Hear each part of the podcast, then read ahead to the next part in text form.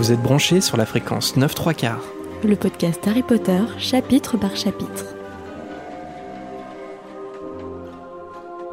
Bonjour à tous et bienvenue dans ce nouvel épisode de fréquence 9 3 quarts. Je suis Jérémy. Et je suis Marina.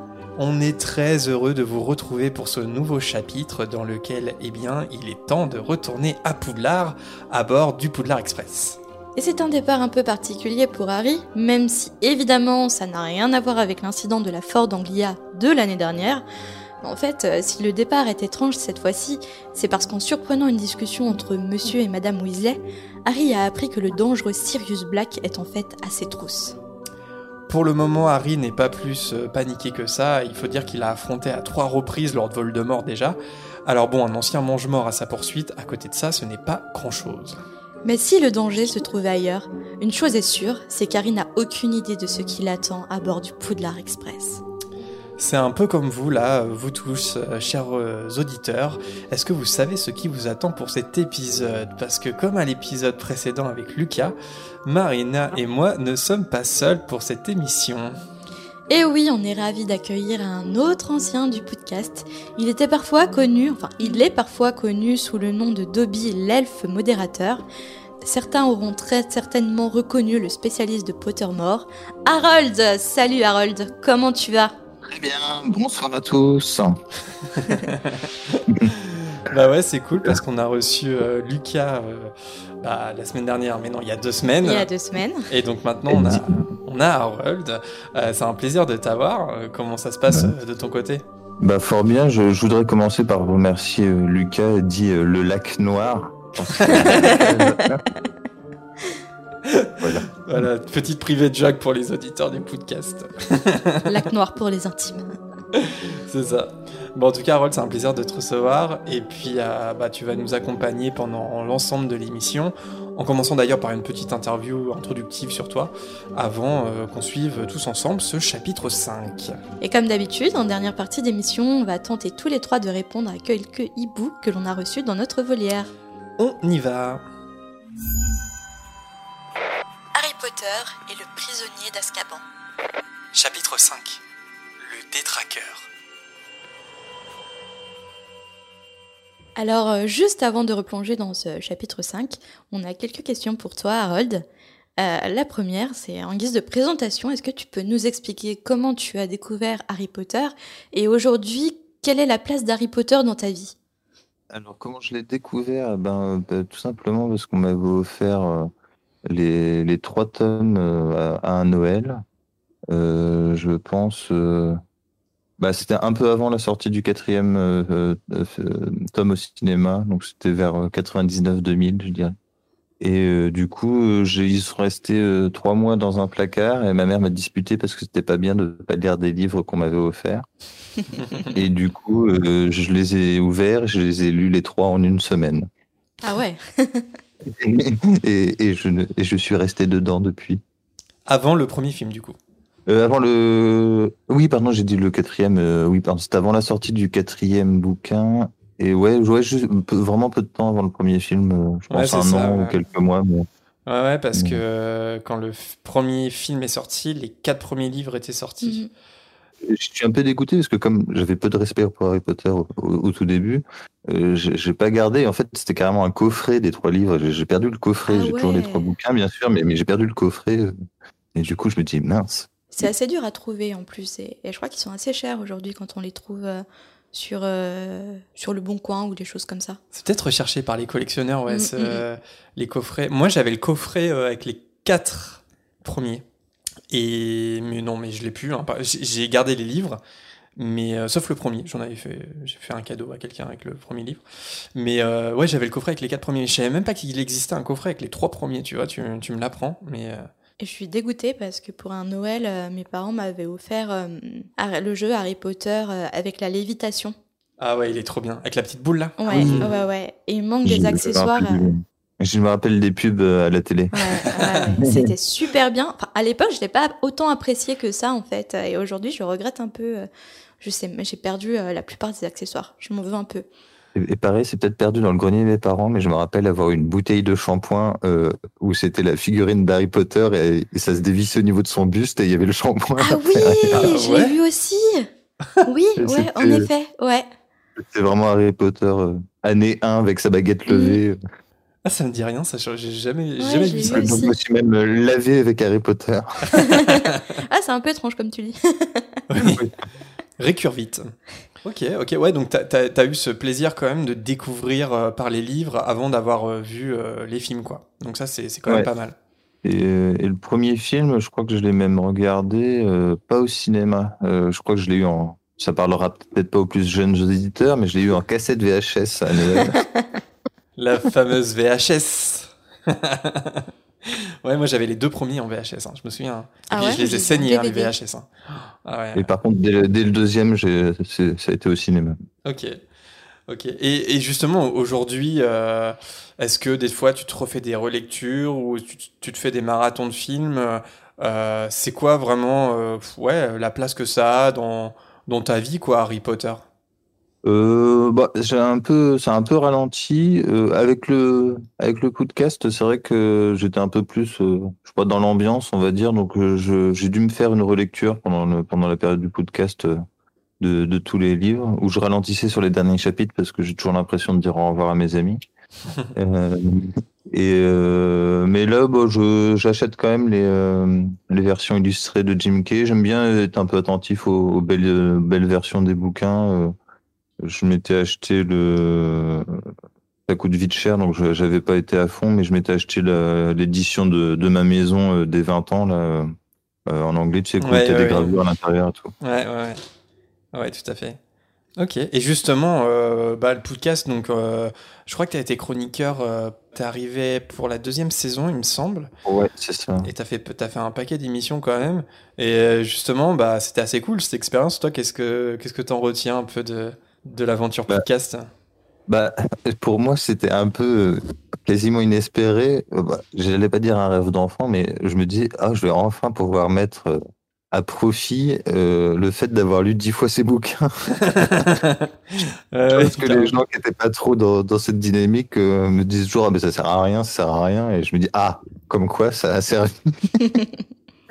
cette connaissance était mise à profit. Puis il y a une communauté qui est encore assez forte, quoi. Hein. On le, oui, en plus. Bah, on l'a vu avec le podcast, on, continue de le voir avec grand plaisir avec le Fréquence 9 3 quarts. Les nouvelles générations euh, qui adorent Harry Potter et qui tombent amoureux comme nous. On est tombé euh, amoureux de la saga euh, en étant plus jeune, au tout début de, de l'aventure.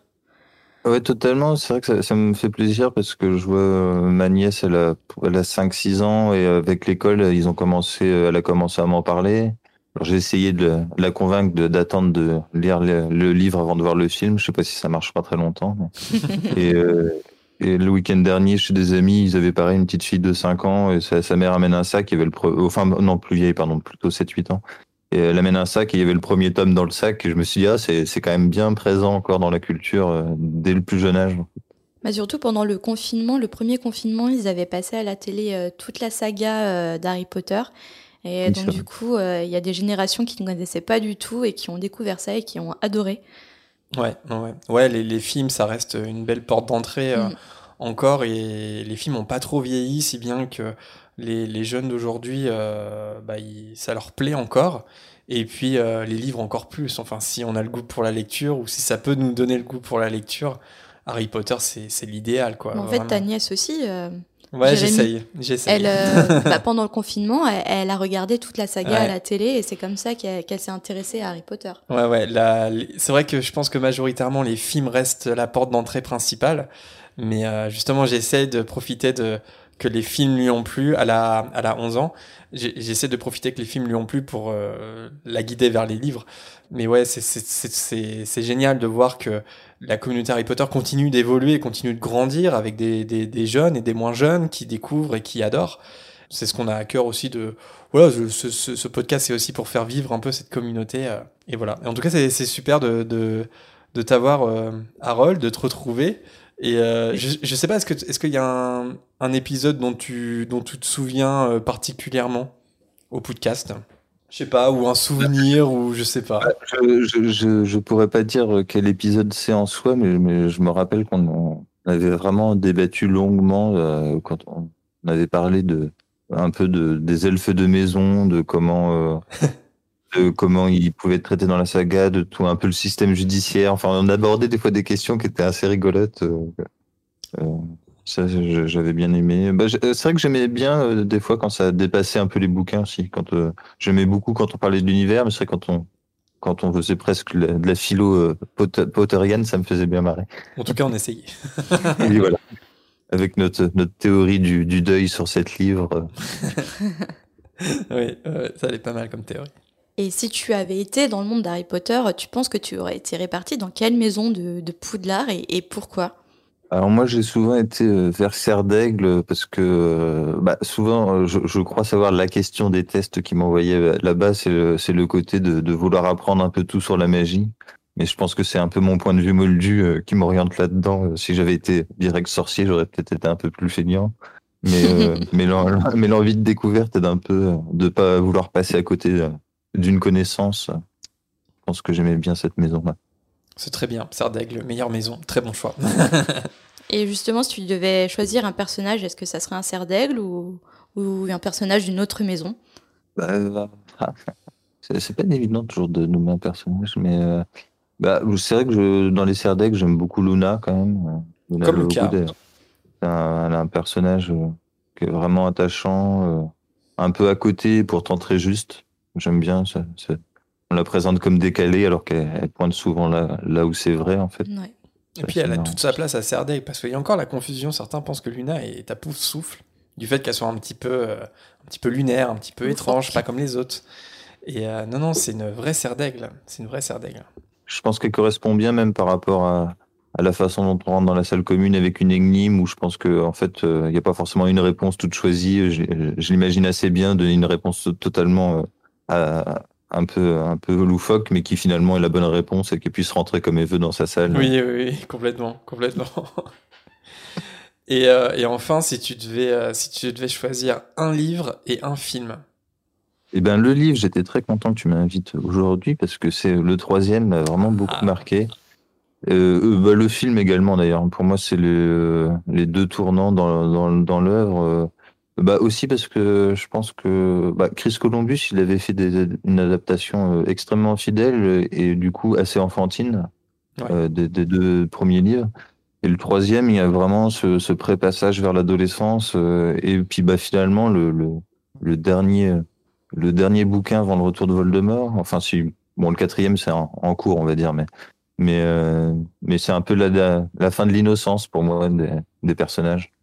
Ok, ouais, tout à fait, euh, tout à fait d'accord avec toi. Moi, je, je sais pas si le troisième c'est mon, c'est c'est mon préféré. En film, je pense que oui. En livre, j'ai toujours du mal à en choisir un, ça change tout le temps. Mais c'est entre le 3, le 6, parfois le dernier. En Mais tout je- cas, c'est jamais ouais. le deuxième. Donc voilà, bah merci, euh, merci à Harold et en tout cas, euh, bah, tout le long du chapitre, euh, n'hésite pas à intervenir euh, dès que tu en as envie, il n'y a aucun problème et on est super content de t'avoir. Et donc, euh, on se lance dans ce chapitre 5 du prisonnier d'Azkaban où on retrouve au début Harry le lendemain matin qui est toujours au chaudron baveur, bien entendu. Et pendant qu'il se prépare, euh, Ron vient dans sa chambre visiblement euh, énervé, quoi. Il a hâte de se débarrasser de Percy, parce que après le vol de son insigne la veille, il accuse cette fois Ron d'avoir renversé du thé sur la photo de Pénélope Dauclair, sa petite amie. Alors on sait assez peu de choses sur Pénélope Dauclair, je me suis dit, et euh, je sais pas vous, mais comment vous l'imaginez en fait, euh, tout simplement? Est-ce que euh, parce que je me demande qu'est-ce qui a pu l'attirer chez Percy tellement qu'il est euh, insupportable en fait à Poudlard, donc je sais pas comment c'est peu de choses sur elle. Est-ce que c'est un peu le le double féminin de Percy ou est-ce que vous l'imaginez autrement cette Pénélope Dauclair Au niveau euh, caractère ou au Ouais. niveau physique? Non non, au niveau vraiment plus caractère. hein. Mhm. Bah, Bah, moi, j'ai toujours imaginé une sorte de fleur de la cour, et pour moi, c'est, c'est un peu- j'ai toujours l'impression que c'était une étudiante détachée de, de Beaubaton, en fait. Avec le nom de famille, peut-être, euh, avec Ouais. le, le côté de. Claire. Mais c'est c'est vraiment traduit parce qu'elle s'appelle elle s'appelle Clearwater en anglais, Ouais, c'est donc, vrai. euh, ouais, ouais, ouais. donc elle n'a pas de- d'origine française, enfin en tout cas, pas visiblement. Mais en fait, je me demande vraiment, parce qu'on sait assez peu de choses sur elle, mais bon, pour quand même être attirée par Percy euh, pendant sa scolarité à Poudlard, euh, je pense que. Est-ce qu'elle est pas un peu comme lui? Il faut de tout pour faire un monde. Oui, oui, oui. Mais elle est préfète en chef aussi, je crois. hein. Ouais. Donc, euh, ouais, je pense qu'ils ont des points communs. Et justement, sur euh, Pénélope de Clerc, j'ai une petite, euh, petite anecdote, je sais pas si on peut dire ça, mais euh, c'est assez intéressant parce qu'on ne sait pas si elle est née moldue ou sans mêlée. Enfin, visiblement, elle serait plus sans mêlée, mais euh, si on se rappelle bien, c'est une victime du basilic dans la chambre des secrets, en même temps qu'Hermione, euh, avec le miroir, parce que Hermione se protège avec le miroir et elle dit à Pénélope de Clerc, attention, il y a un monstre dangereux, et paf, elles, fi- elles finissent pétrifiées toutes les deux. Mais pourtant, quand Hermione va se faire euh, capturer par les rafleurs dans les reliques de la mort, Hermione, en fait, dit qu'elle s'appelle Pénélope de Clerc. C'est un peu comme Lion du bas dans le chapitre précédent, c'est le premier nom qui lui vient de tête en tête. Et elle dit qu'elle est sans mêlée. Et je pense qu'elle a plutôt intérêt à dire la vérité, parce que s'il retrouve dans le registre Pénélope de Clerc, bon, euh, visiblement elle est sans mêlée. Mais ça voudrait dire que c'est une victime collatérale dans la chambre des secrets. Parce que ça veut dire qu'elle s'est pas une née moldue, donc en fait, euh, sans doute que le basilic, comment dire, targetait en fait Hermione Granger, et en fait Pénélope de Clerc serait une sans mêlée euh, victime collatérale. Enfin, je sais pas. Ou alors c'est une née moldue, il y a une petite incohérence, mais je sais pas. Voilà, je voulais juste. euh, Non, je pense que c'est plutôt une victime. Enfin, j'ai toujours vu comme une victime collatérale en fait, Ouais. et pas une cible du basilic, parce qu'elle était avec Hermione en même temps. Donc, je pense que oui, elle lui a dit euh, fais attention, euh, longe les murs et regarde avec un miroir. Et elle a juste, Hermione a juste croisé Pénélope de Clerc et, et elle s'est retrouvée au mauvais endroit au mauvais moment. En théorie. Ouais, Harold, tu voulais dire? Ça, ça fait longtemps que je me suis pas plongé dans le tome 2. euh, Vous, vous l'avez relu plus récemment que moi.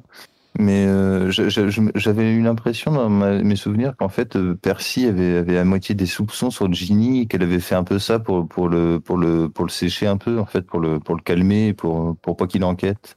Alors qui, Mais- du coup? Euh, Percy, Ah. que Percy, que Percy, en fait, il était un peu euh, à trouver que Ginny était bizarre ou qu'il a- il commençait à découvrir un truc et que le fait de pétrifier euh, ce- ce- bah, sa, sa copine, ça le, ça le choque tellement qu'il pense plus euh, à ça, en fait. Ah j'ai oui. pas de souvenir de ça. Ouais, ouais. Mais, mais je me trompe peut-être. Bah, en- euh, en fait, je pense que euh, peut-être que tu confonds avec euh, comment dire quand Hermione est pétrifiée et je crois que c'est les poufs souffles et notamment Ernie Macmillan qui dit euh, ok en fait je me suis complètement trompé t'aurais jamais pétrifié ta meilleure amie Oui, c'est vrai.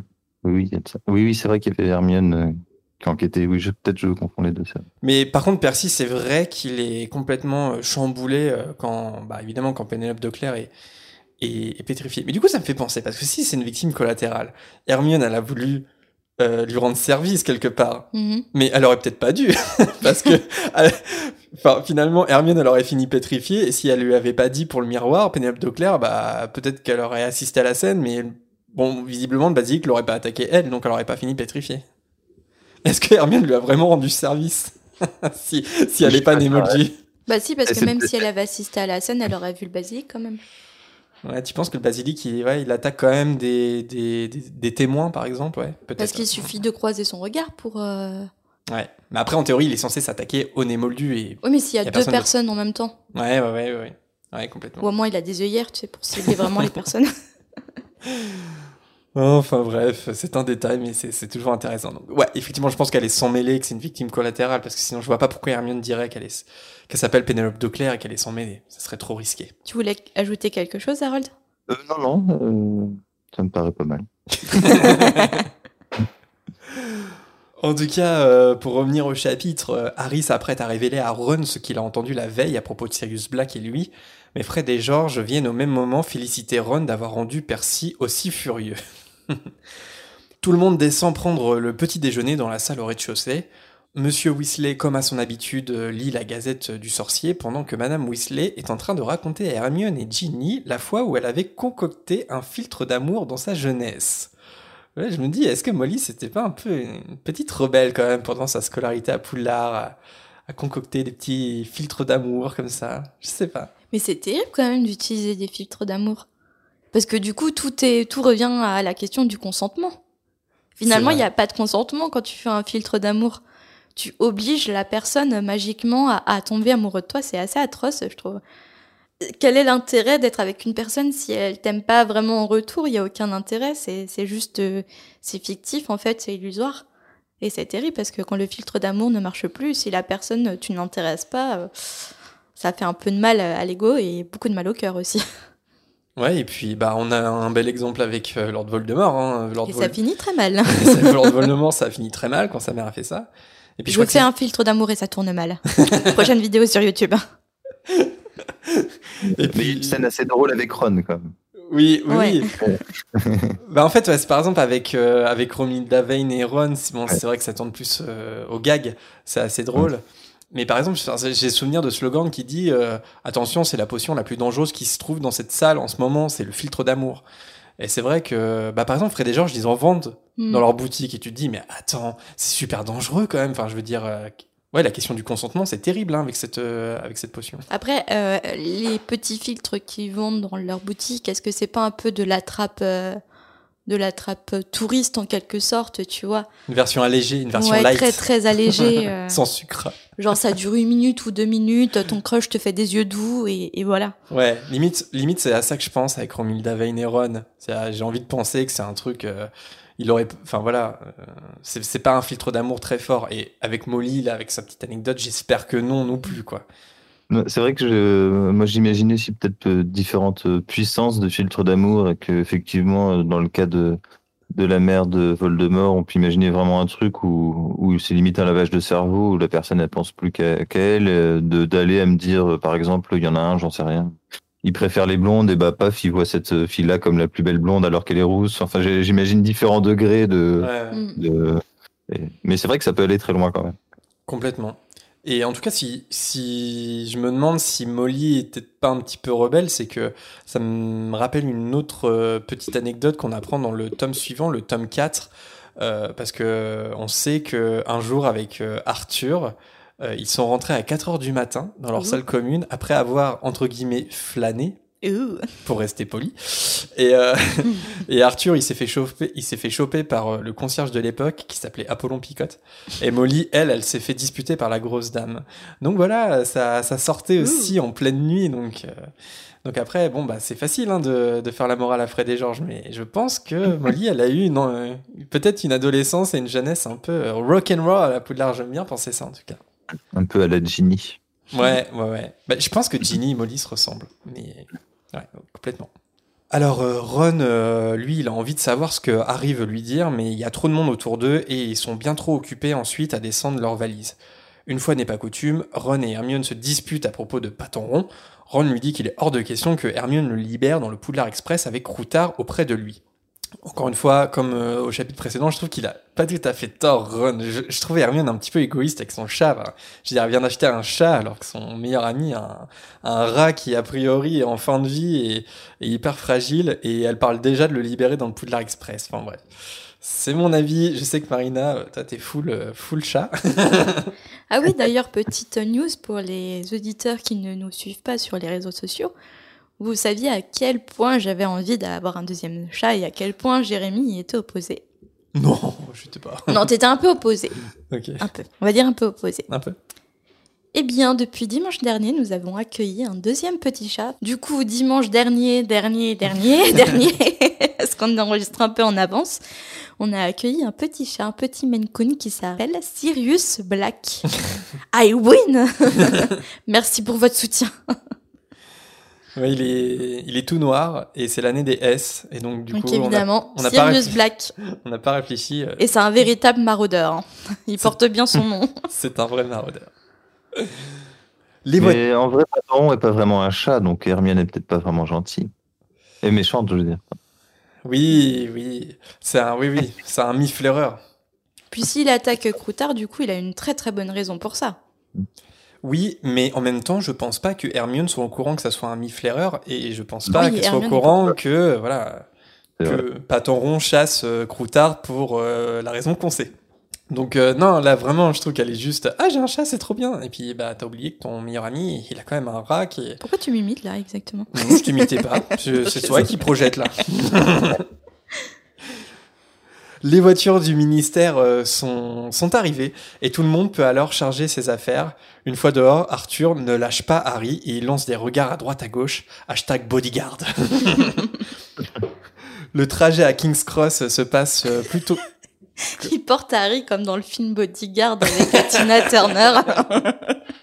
C'était quoi la BO de ce film euh voilà, je sais plus. I will always love you, non, c'était pas ça. C'est- Ah, c'est euh, la, la chanson est dans ce film-là. Bah, je crois, mais je suis pas sûre. Il faudrait vérifier. N'importe quoi. Une bonne fanfiction à venir. Ouais. Mais en tout cas, ouais, le trajet se passe, euh, se, se passe bien. Il faut dire que les voitures euh, sont ensorcelées pour prendre des raccourcis impossibles, ce qui est plutôt pratique dans Londres, euh, je pense. Oui, bah, nous, on a Waze, hein, donc ça va. hein. C'est le Waze sorcier. Ce qui fait que tout le monde arrive à la gare avec 20 minutes d'avance. Comme au chambre baveur, Harry reste auprès de Harry une fois dans la gare et il l'accompagne pour franchir la barrière magique en premier. Je m'imagine bodyguard maintenant. De l'autre côté, le Poudlard Express les attend en soufflant des panaches de fumée. Chacun arrive les uns après les autres. Quand Percy aperçoit Pénélope une fois sur le quai, il se lisse les cheveux avant de partir la rejoindre en bombant le torse. Il y a un petit moment de complicité à ce moment-là entre Harry et Ginny qui s'évitent du regard pour ne pas exploser de rire. Ce qui est plutôt mignon. Au bout du train, les Weasley, Hermione et Harry trouvent bientôt un wagon vide et ils chargent les valises à l'intérieur. Ils descendent ensuite pour un dernier au revoir. Madame Weasley serre tout le monde dans ses bras avant de distribuer ses traditionnels sandwichs. Des sandwichs trop bons au cornet de bif. au même moment, Monsieur Weasley appelle Harry pour lui parler seul à seul. Arthur euh, a l'air tendu quand il dit à Harry qu'il y a quelque chose qu'il doit savoir. Mais Harry coupe court l'inquiétude de Monsieur Weasley en lui révélant qu'il a déjà tout entendu sans faire exprès. Sans Ah. faire exprès. Ouais, sans faire exprès, quand même. Bon, il a essayé de pas écouter, mais quand il a entendu son nom, il a pas pu s'empêcher. On en était arrivé à la conclusion avec Lucas euh, au dernier épisode que bon, on aurait fait la même chose que- que- globalement, quoi. Oui. Toi aussi, Harold, t'aurais fait pareil. Tu, tu excuses je la curiosité de Harry? Oui, là, pour cette fois-là, oui. Il y a des fois où, d'autres fois où je trouvais qu'il était un peu maladroit, mais là, t'as deux adultes euh, qui sont en plus euh, pas tes parents, mais qui te connaissent un peu, qui parlent de toi. euh, quand même, tu t'attardes un peu. Ouais, ouais, j'aurais fait pareil, hein, donc euh, je le blâme pas du tout. Bon, Arthur est un peu gêné, mais Harry lui explique que c'est pas plus mal. Comme ça, euh, bah, lui, Arthur, il a tenu sa part à la Fudge, de ne rien dire, et euh, lui, Harry, il est au courant de la situation. Alors, je le trouve très pragmatique euh, là, à ce moment-là, Harry. Euh, c'est assez mature pour son âge, je trouve, de réagir comme ça. Et ça me fait penser, en fait, au choix qu'il va faire. Bon, c'est un choix euh, beaucoup plus grave et tout, mais ça me fait quand même penser au choix qu'il va faire d'épargner Petit Gros à la fin. Parce qu'il pense vraiment de façon pragmatique. Bah voilà, euh, comme ça, vous avez tenu votre parole, et, euh, et moi, je suis au courant. Un peu comme... euh, un peu comme avec Petit Gros, c'est non, il faut pas le tuer, on va l'épargner comme ça. euh, bah toi, Sirius, tu, tu vas tu vas être libre. Et je trouve qu'il fait vraiment preuve d'intelligence aussi, Harry. Il n'y a pas que Hermione. Et voilà. Mais, juste- de quoi tu parles, petit gros euh, enfin, Il est mort, non? Non, non, non, non, non, euh, Oublie, oublie, Mmh. Marina. J'ai rien dit. Ouais, t'as rien dit. Vous faites pas de, de, de spoiler? Ouais, si, si, bien sûr, si, Si, si, si, si, non, y a pas de souci. Non, non, bien sûr, enfin, on s'adresse à des gens qui ont, qui connaissent déjà la saga, donc. euh, non, on a- prévenu dès le départ. Oui, oui, oui. Il n'y a pas de spoiler. Il y en a plus, en tout cas, depuis bien longtemps.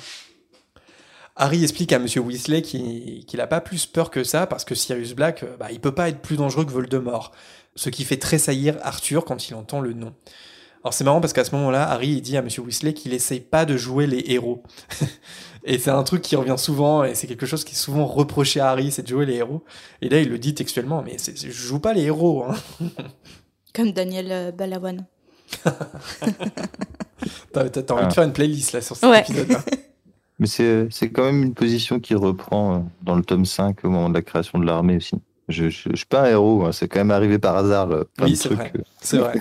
Peut-être peut-être même qu'il le redit ça. Oui, parce que c'est vrai qu'il se dédouane un peu de tout ce qu'il a fait en disant c'était des coups de chance. Ouais, ouais, complètement. Le Poudlard Express est sur le point de partir, comme le fait remarquer Molly un peu plus loin, mais Arthur a une dernière chose à demander à Harry. Il lui demande de jurer qu'il n'essaiera pas de retrouver Black. Alors Harry est choqué par la demande parce qu'il voit pas pourquoi il essaierait de retrouver quelqu'un qui veut le tuer. Et de toute façon, avant que Harry puisse promettre quoi que ce soit, il doit se précipiter pour entrer dans le train qui a démarré. Et bientôt, monsieur et madame Weasley disparaissent de son champ de vision. Alors encore une fois, comme j'ai dit au dernier épisode, je trouve que Arthur, il, il montre bien qu'il a parfaitement cerné Harry en lui faisant promettre, en fait, de ne pas retrouver son parrain. C'est comme si, comme si il, il arrivait à prédire ce qui va arriver, quoi. Je le trouve plutôt, euh, plutôt intelligent aussi sur ce coup-là, Arthur. Harry ne perd pas de temps et il dit à Ron et Hermione qu'ils doivent parler en privé. Immédiatement, Ron ordonne alors à Ginny de s'en aller. Sympa le, le frère. Et on verra, on verra plus tard dans la saga que Ron est très très dur avec euh, Ginny. Oui, c'est vrai. C'est un peu euh, la protection du grand frère, mais protection un peu toxique en fait. Il dépasse euh, largement les bornes. Ouais, là, parce que là, il lui dit va-t'en, quoi. Il est Mm. hyper sec et. Après, bon, il y a beaucoup de frères et sœurs un peu qui sont comme ça, hein, donc je pense que ça décrit aussi quelque chose qui est réel, mais bon. C'est vrai que là, il a, ils ont quoi? Ils ont 13-14 ans, et puis elle, elle en a 10-11, donc je pense qu'il y a vraiment aussi. euh, Décalage d'âge. avec Pour, pour la, pour l'après-saga, Marina, c'est vrai que t'as raison. Mais pour, pour actuel, c'est peut-être plus le côté euh, la gamine, allez hop, euh, bye Ouais. bye. Quoi. Ouais. Mais qui sont eux-mêmes des gamins. Oui, oui. Mais c'est vrai qu'à cet âge-là, c'est un âge où euh, même un très petit décalage d'âge, ça fait beaucoup de décalage d'âge euh, pour eux, tu, tu vois. Je peux pas trop dire, je suis unique, donc. euh, Non, mais même, euh, tu vois, même quand t'es en quatrième, genre les sixièmes, c'était tout ah petit, ouais, tu ouais. vois. c'est un Alors que toi-même, t'as un petit bout Oui. encore. euh. Complètement. Désolé au quatrième. Ouais, arrêtez, vous êtes en quatrième. Si vous êtes en quatrième, vous écoutez, les sixièmes, ils ont deux ans de décalage de que vous, donc arrêtez, ok Ah non, je vais pas sortir avec un sixième, il est beaucoup trop jeune. Non mais la honte. Pardon. Quand j'étais en sixième, je suis, je suis sorti avec une quatrième. Ouh. Et je peux te dire tu que devais être tellement fier. Ah ouais, ça c'était la classe. Et tous mes copains étaient amoureux d'elle, du coup, parce qu'ils ont vu. Mais euh, Ça elle, balance. Elle sort avec un, un geek de sixième, mais on a tous notre chance. enfin bref. C'était tellement le, le cliché du geek. Ah oui, moi je, moi, sévère, hein, sévère. Star Wars, Harry Potter, euh, Ah bah ouais, c'est Seigneur clair. des Anneaux. Ah bah on était un trio où il y avait un fan de Star Wars, un fan d'Harry Potter, un fan du Seigneur des Anneaux. Voilà. Autant dire qu'on n'était pas très populaire.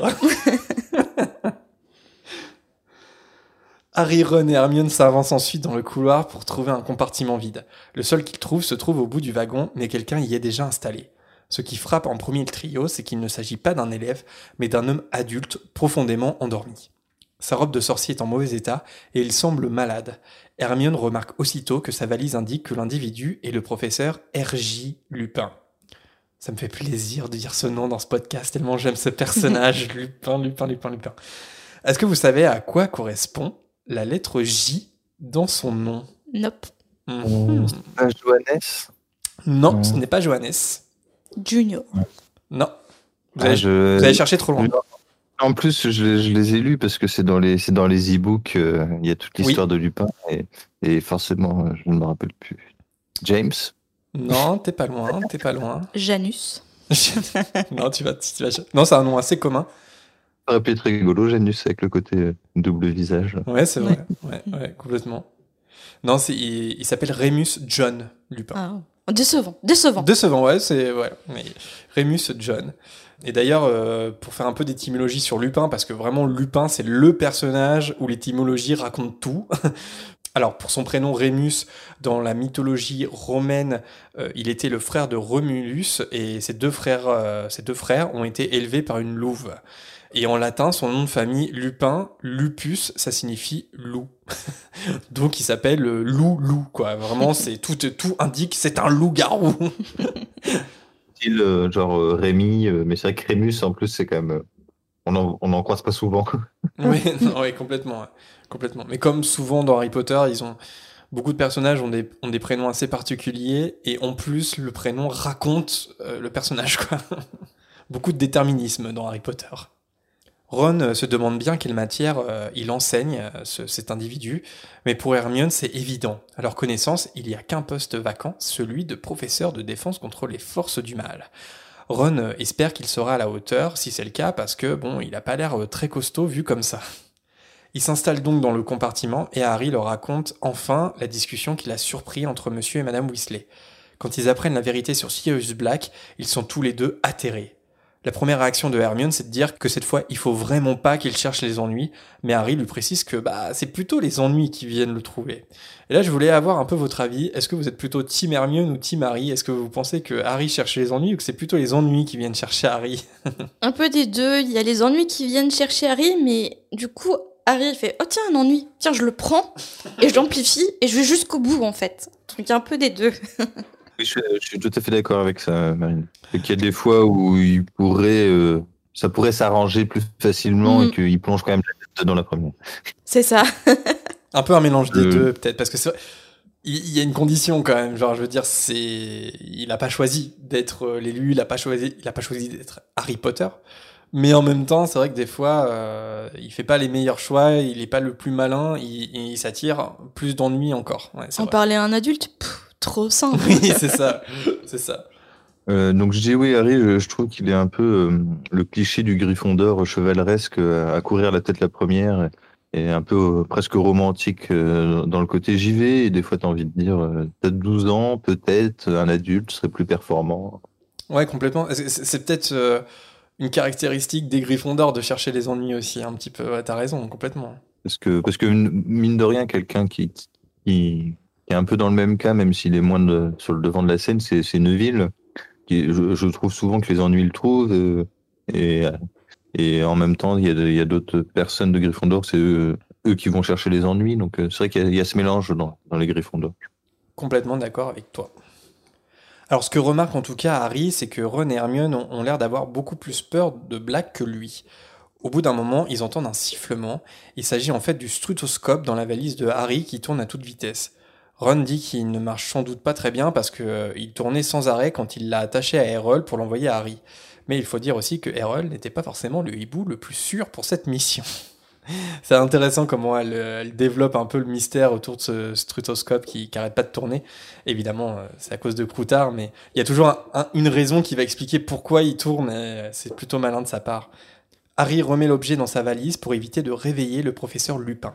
Ron lui suggère de le faire examiner à Dervish et Bang, une boutique à Préolard que lui ont conseillé Fred et George. Alors que Hermione euh, et Ron commencent à s'exciter sur Préolard en évoquant Honeydews en ce qui concerne Ron, ou la cabane hurlante et l'histoire du village en ce qui concerne Hermione, Harry leur explique tristement qu'il ne pourra pas y aller parce que personne n'a signé son autorisation de sortie.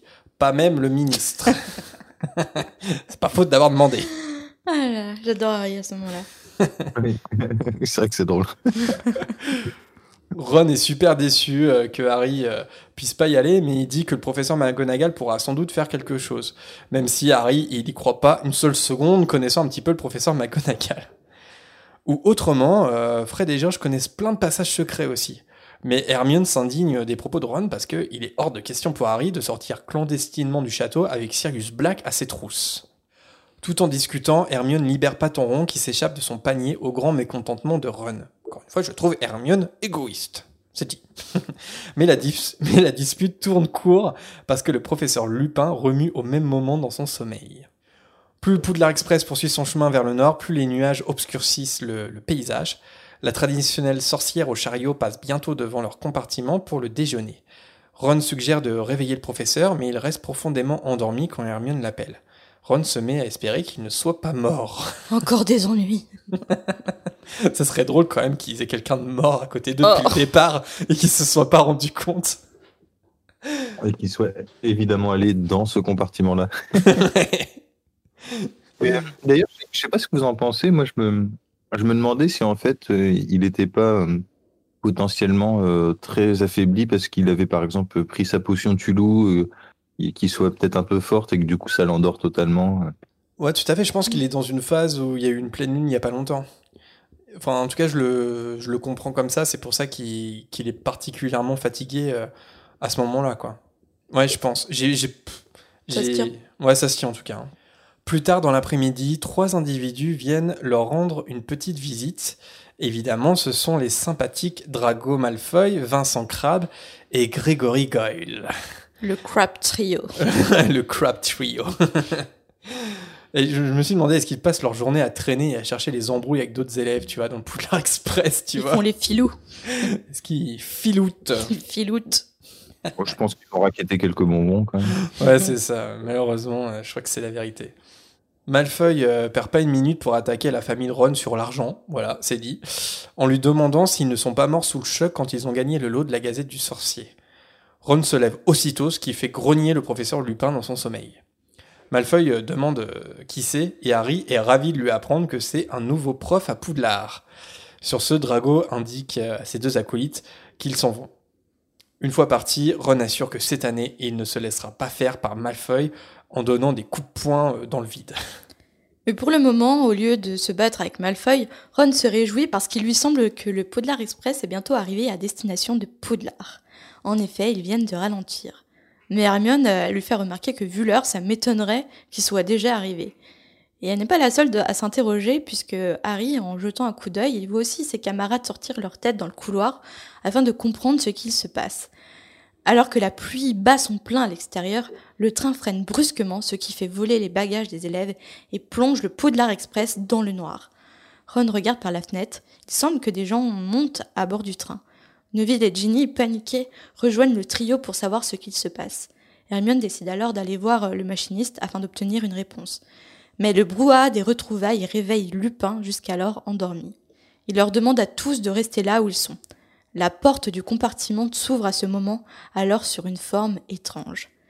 Les flammes tenues dans le creux de la main de Lupin permettent à tous d'apercevoir le physique de la chose. Un visage entièrement caché sous une cagoule. La chose, elle est tellement grande que sa tête touche presque le plafond, et seule une main luisante, grisâtre, visqueuse et couverte de croûte dépasse de la cape, mais elle disparaît aussi vite qu'elle est apparue. À ce moment, la chose se met à aspirer étrangement. Elle semble aspirer autre chose que de l'air, aspirer tellement que le froid envahit la pièce et le corps d'Harry, et un hurlement se fait entendre, une sorte d'appel à l'aide. Le premier réflexe d'Harry, c'est bien sûr de se lever et de porter secours à la personne qui crie, mais un brouillard paralysant l'entoure. À côté des hurlements, il entend son nom et quelqu'un lui tape sur le visage. Il se réveille alors sur le sol du Poudlard Express qui est reparti. Apparemment, il s'en est pas aperçu, mais il a glissé de son fauteuil. Et résultat, il est sur le plancher du Poudlard Express euh, et tout le monde le fixe. Une fois installé de nouveau sur le siège, Harry constate que la créature a disparu, et les cris également. Mais apparemment, il est le seul à les avoir entendus. Un craquement alors le sort de ses pensées. Le professeur Lupin lui tend un carré de chocolat, et il apprend à Harry que cette chose est un détraqueur, l'un des gardiens d'Azkaban. Alors, euh, les enfants, euh, je tiens à faire un avertissement. Si vous voyez un compartiment qui est quasiment vide, à part un homme étrange qui dort et qui a du chocolat, ne rentrez pas de son, dans ce compartiment, compartiment et ne lui parlez pas. Ça peut être dangereux. C'est vrai que dit comme ça. Soyez sur vos gardes. enfin bref. Ok, d'accord, cette chose, c'est un détraqueur, mais ça explique pas ce qui s'est passé pour lui. Ron et Hermione lui expliquent que le détraqueur a regardé partout pendant que lui, Harry, devenait raide et qu'il glissait par terre. Et en plus de ça, il a commencé à avoir des spasmes. Lupin, alors, pendant que Harry est en train d'avoir des spasmes au sol, s'est avancé vers le détraqueur en disant Personne dans ce compartiment ne cache Sirius Black sous sa cape. Allez-vous-en. Et malgré ça, le détraqueur n'a pas bougé. Alors Lupin a fait sortir de sa baguette un truc argenté. Et c'est comme ça, les enfants, que l'on fait les bébés. oui, il sort des trucs argentés en plus, au bout de sa baguette magique. Il a du chocolat. non, non, ça fait pas des bébés, mais en tout cas, ça fait simplement fuir les détraqueurs. Mais c'est déjà très bien. Ron ajoute qu'il a senti une sensation bizarre, lui aussi, comme s'il avait perdu à jamais l'envie de rire. Mais Harry a honte, parce que pourquoi il est le seul à avoir réagi comme ça face à la présence du détraqueur? Alors je passe un peu du coq à l'âne, euh, j'ai fait une blague euh, dégueu sur euh, le sort du Patronus, mais je vais parler des détraqueurs et pourquoi J.K. Rowling a créé les détraqueurs. En fait, J.K. Rowling, en, écrivant ce tome, avait perdu sa maman et son mariage partait un peu en, cacahuète. Et donc du coup, elle souffrait d'une grave dépression nerveuse. Et en fait, euh, pour elle, le, détraqueur, c'est vraiment l'expression du spectre dépressif. Parce que la dépression, c'est, ça nous prive de tout sentiment positif, de souvenirs heureux. Et en fait, ça fait apparaître seulement les nuances les plus sombres de la vie et de ses sentiments. Et c'est exactement l'effet que fait un détraqueur lorsqu'il s'attaque à un personnage. Et donc, du coup, quand elle a écrit le tome 3, J.K. Rowling, elle ressentait tout ça. Et elle a eu l'idée, par son génie créatif, de matérialiser ça en gardien d'Azkaban et, en détraqueur. Et je trouve assez fou parce que euh, je rentre dans les détails personnels, mais ayant, ayant vécu une dépression, c'est exactement ce qu'on vit en étant déprimé. On a vraiment l'impression que quelqu'un aspire tous nos sentiments positifs que l'on peut connaître à un moment de notre vie. Même les sentiments les, plus simples de joie nous sont retirés en fait. Et, je trouve que le, le personnage du détraqueur est vraiment très très bien trouvé. Quand on parle de dépression et qu'on assimile ça au détraqueur, pour ma part, je trouve que ça reflète totalement ce qu'on peut ressentir l'aspiration de, la joie en fait. C'est totalement ça. Et, le sentiment que, que ça nous touche que nous et que personne ne peut comprendre ça et qu'on est dans un brouillard épais en permanence et qu'on ne peut pas en sortir. Je, suis vraiment d'accord aussi avec la dernière partie de ton propos sur le côté, euh, j'allais dire égocentrique, c'est peut-être pas le mot, mais le côté que la dépression tourne autour un peu de nous-mêmes et, mmh. et le monde extérieur est inaccessible. Et le fait d'avoir euh, fait du détraqueur que un truc très personnalisé, c'est-à-dire le, le, pire, souvenir, il va être vraiment différent pour chaque personne. C'est ça. Et du coup, c'est dur de le partager avec les autres. Parce que chacun vit sa dépression différemment et on tombe en dépression chacun pour des raisons différentes. Ouais, complètement, mais euh, je, pense que clairement Harry Potter aurait pas, aurait pas été pareil si jamais J.K. Rowling n'avait pas perdu sa maman, par exemple. Mm. Je pense que la façon de décrire euh, le, manque chez Harry n'aurait pas été le même. Je pense particulièrement au chapitre du miroir du Reset dans le premier, où, on sait que, la mort euh, réelle de, sa propre mère, ça l'a beaucoup affecté, par exemple, dans, dans l'écriture de ce chapitre. Et de la même façon, je trouve que la façon dont elle l'a créé, dont elle décrit les détraqueurs, ça n'aurait pas été la même chose si elle-même n'avait pas vécu une dépression, parce qu'elle sait de quoi elle parle et c'est pour ça qu'elle a vraiment été capable de, de, créer cette métaphore qui, qui, qui, parle à tout le monde en fait. Enfin, en tout cas, les gens qui ont traversé ce genre d'épreuve s'y retrouvent complètement parce qu'elle-même l'a vécu et elle n'en fait que ce, n'est qu'une métaphore à travers une créature, mais les sentiments, les émotions qu'elle décrit, elle les a elle-même vécues et c'est pour ça que ça, que ça, marche énormément. Après, la dépression, c'est quelque chose de tellement fort que tu as l'impression que ça se matérialise, que ça devient un être qui est toujours vers toi en permanence. Bon, je trouve que c'est peut-être qu'elle l'a vécu comme ça, peut-être que tout le monde ne le, voit pas de la même manière, mais je trouve que ouais, la dépression c'est tellement fort que ça peut se matérialiser en fait dans ton esprit et apparaître sous diverses formes. Et pour JK, c'est devenu un détraqueur. Et du coup, je rebondis, puisqu'on parle de dépression, c'est important d'en parler, parce que dans ces phases-là, parfois on a peur d'en parler, on a honte, on se sent faible et on pense qu'on n'a personne autour de nous pour en parler. Et justement, il y a plusieurs lignes d'écoute qui existent pour, euh, pour aider les personnes qui se sentent seules ou qui veulent euh, parler avec, euh, avec des, des inconnus, une personne extérieure de leur, de leur mal-être. Et justement, il y a une ligne qui fait un petit clin d'œil à Harry Potter. Enfin, je pense pas qu'ils l'ont fait dans ce sens-là, mais j'ai trouvé ça que c'était un peu le, le destin entre guillemets. Ça s'appelle Prévention SOS Suicide Phoenix. Et je trouve ça beau, le phénix qui renaît de, ses, cendres, etc. Et vous pouvez les joindre au, 0825 12 03 64. C'est très très important. Vous n'êtes pas seul et, c'est important d'en parler avec quelqu'un. On peut toujours s'en sortir.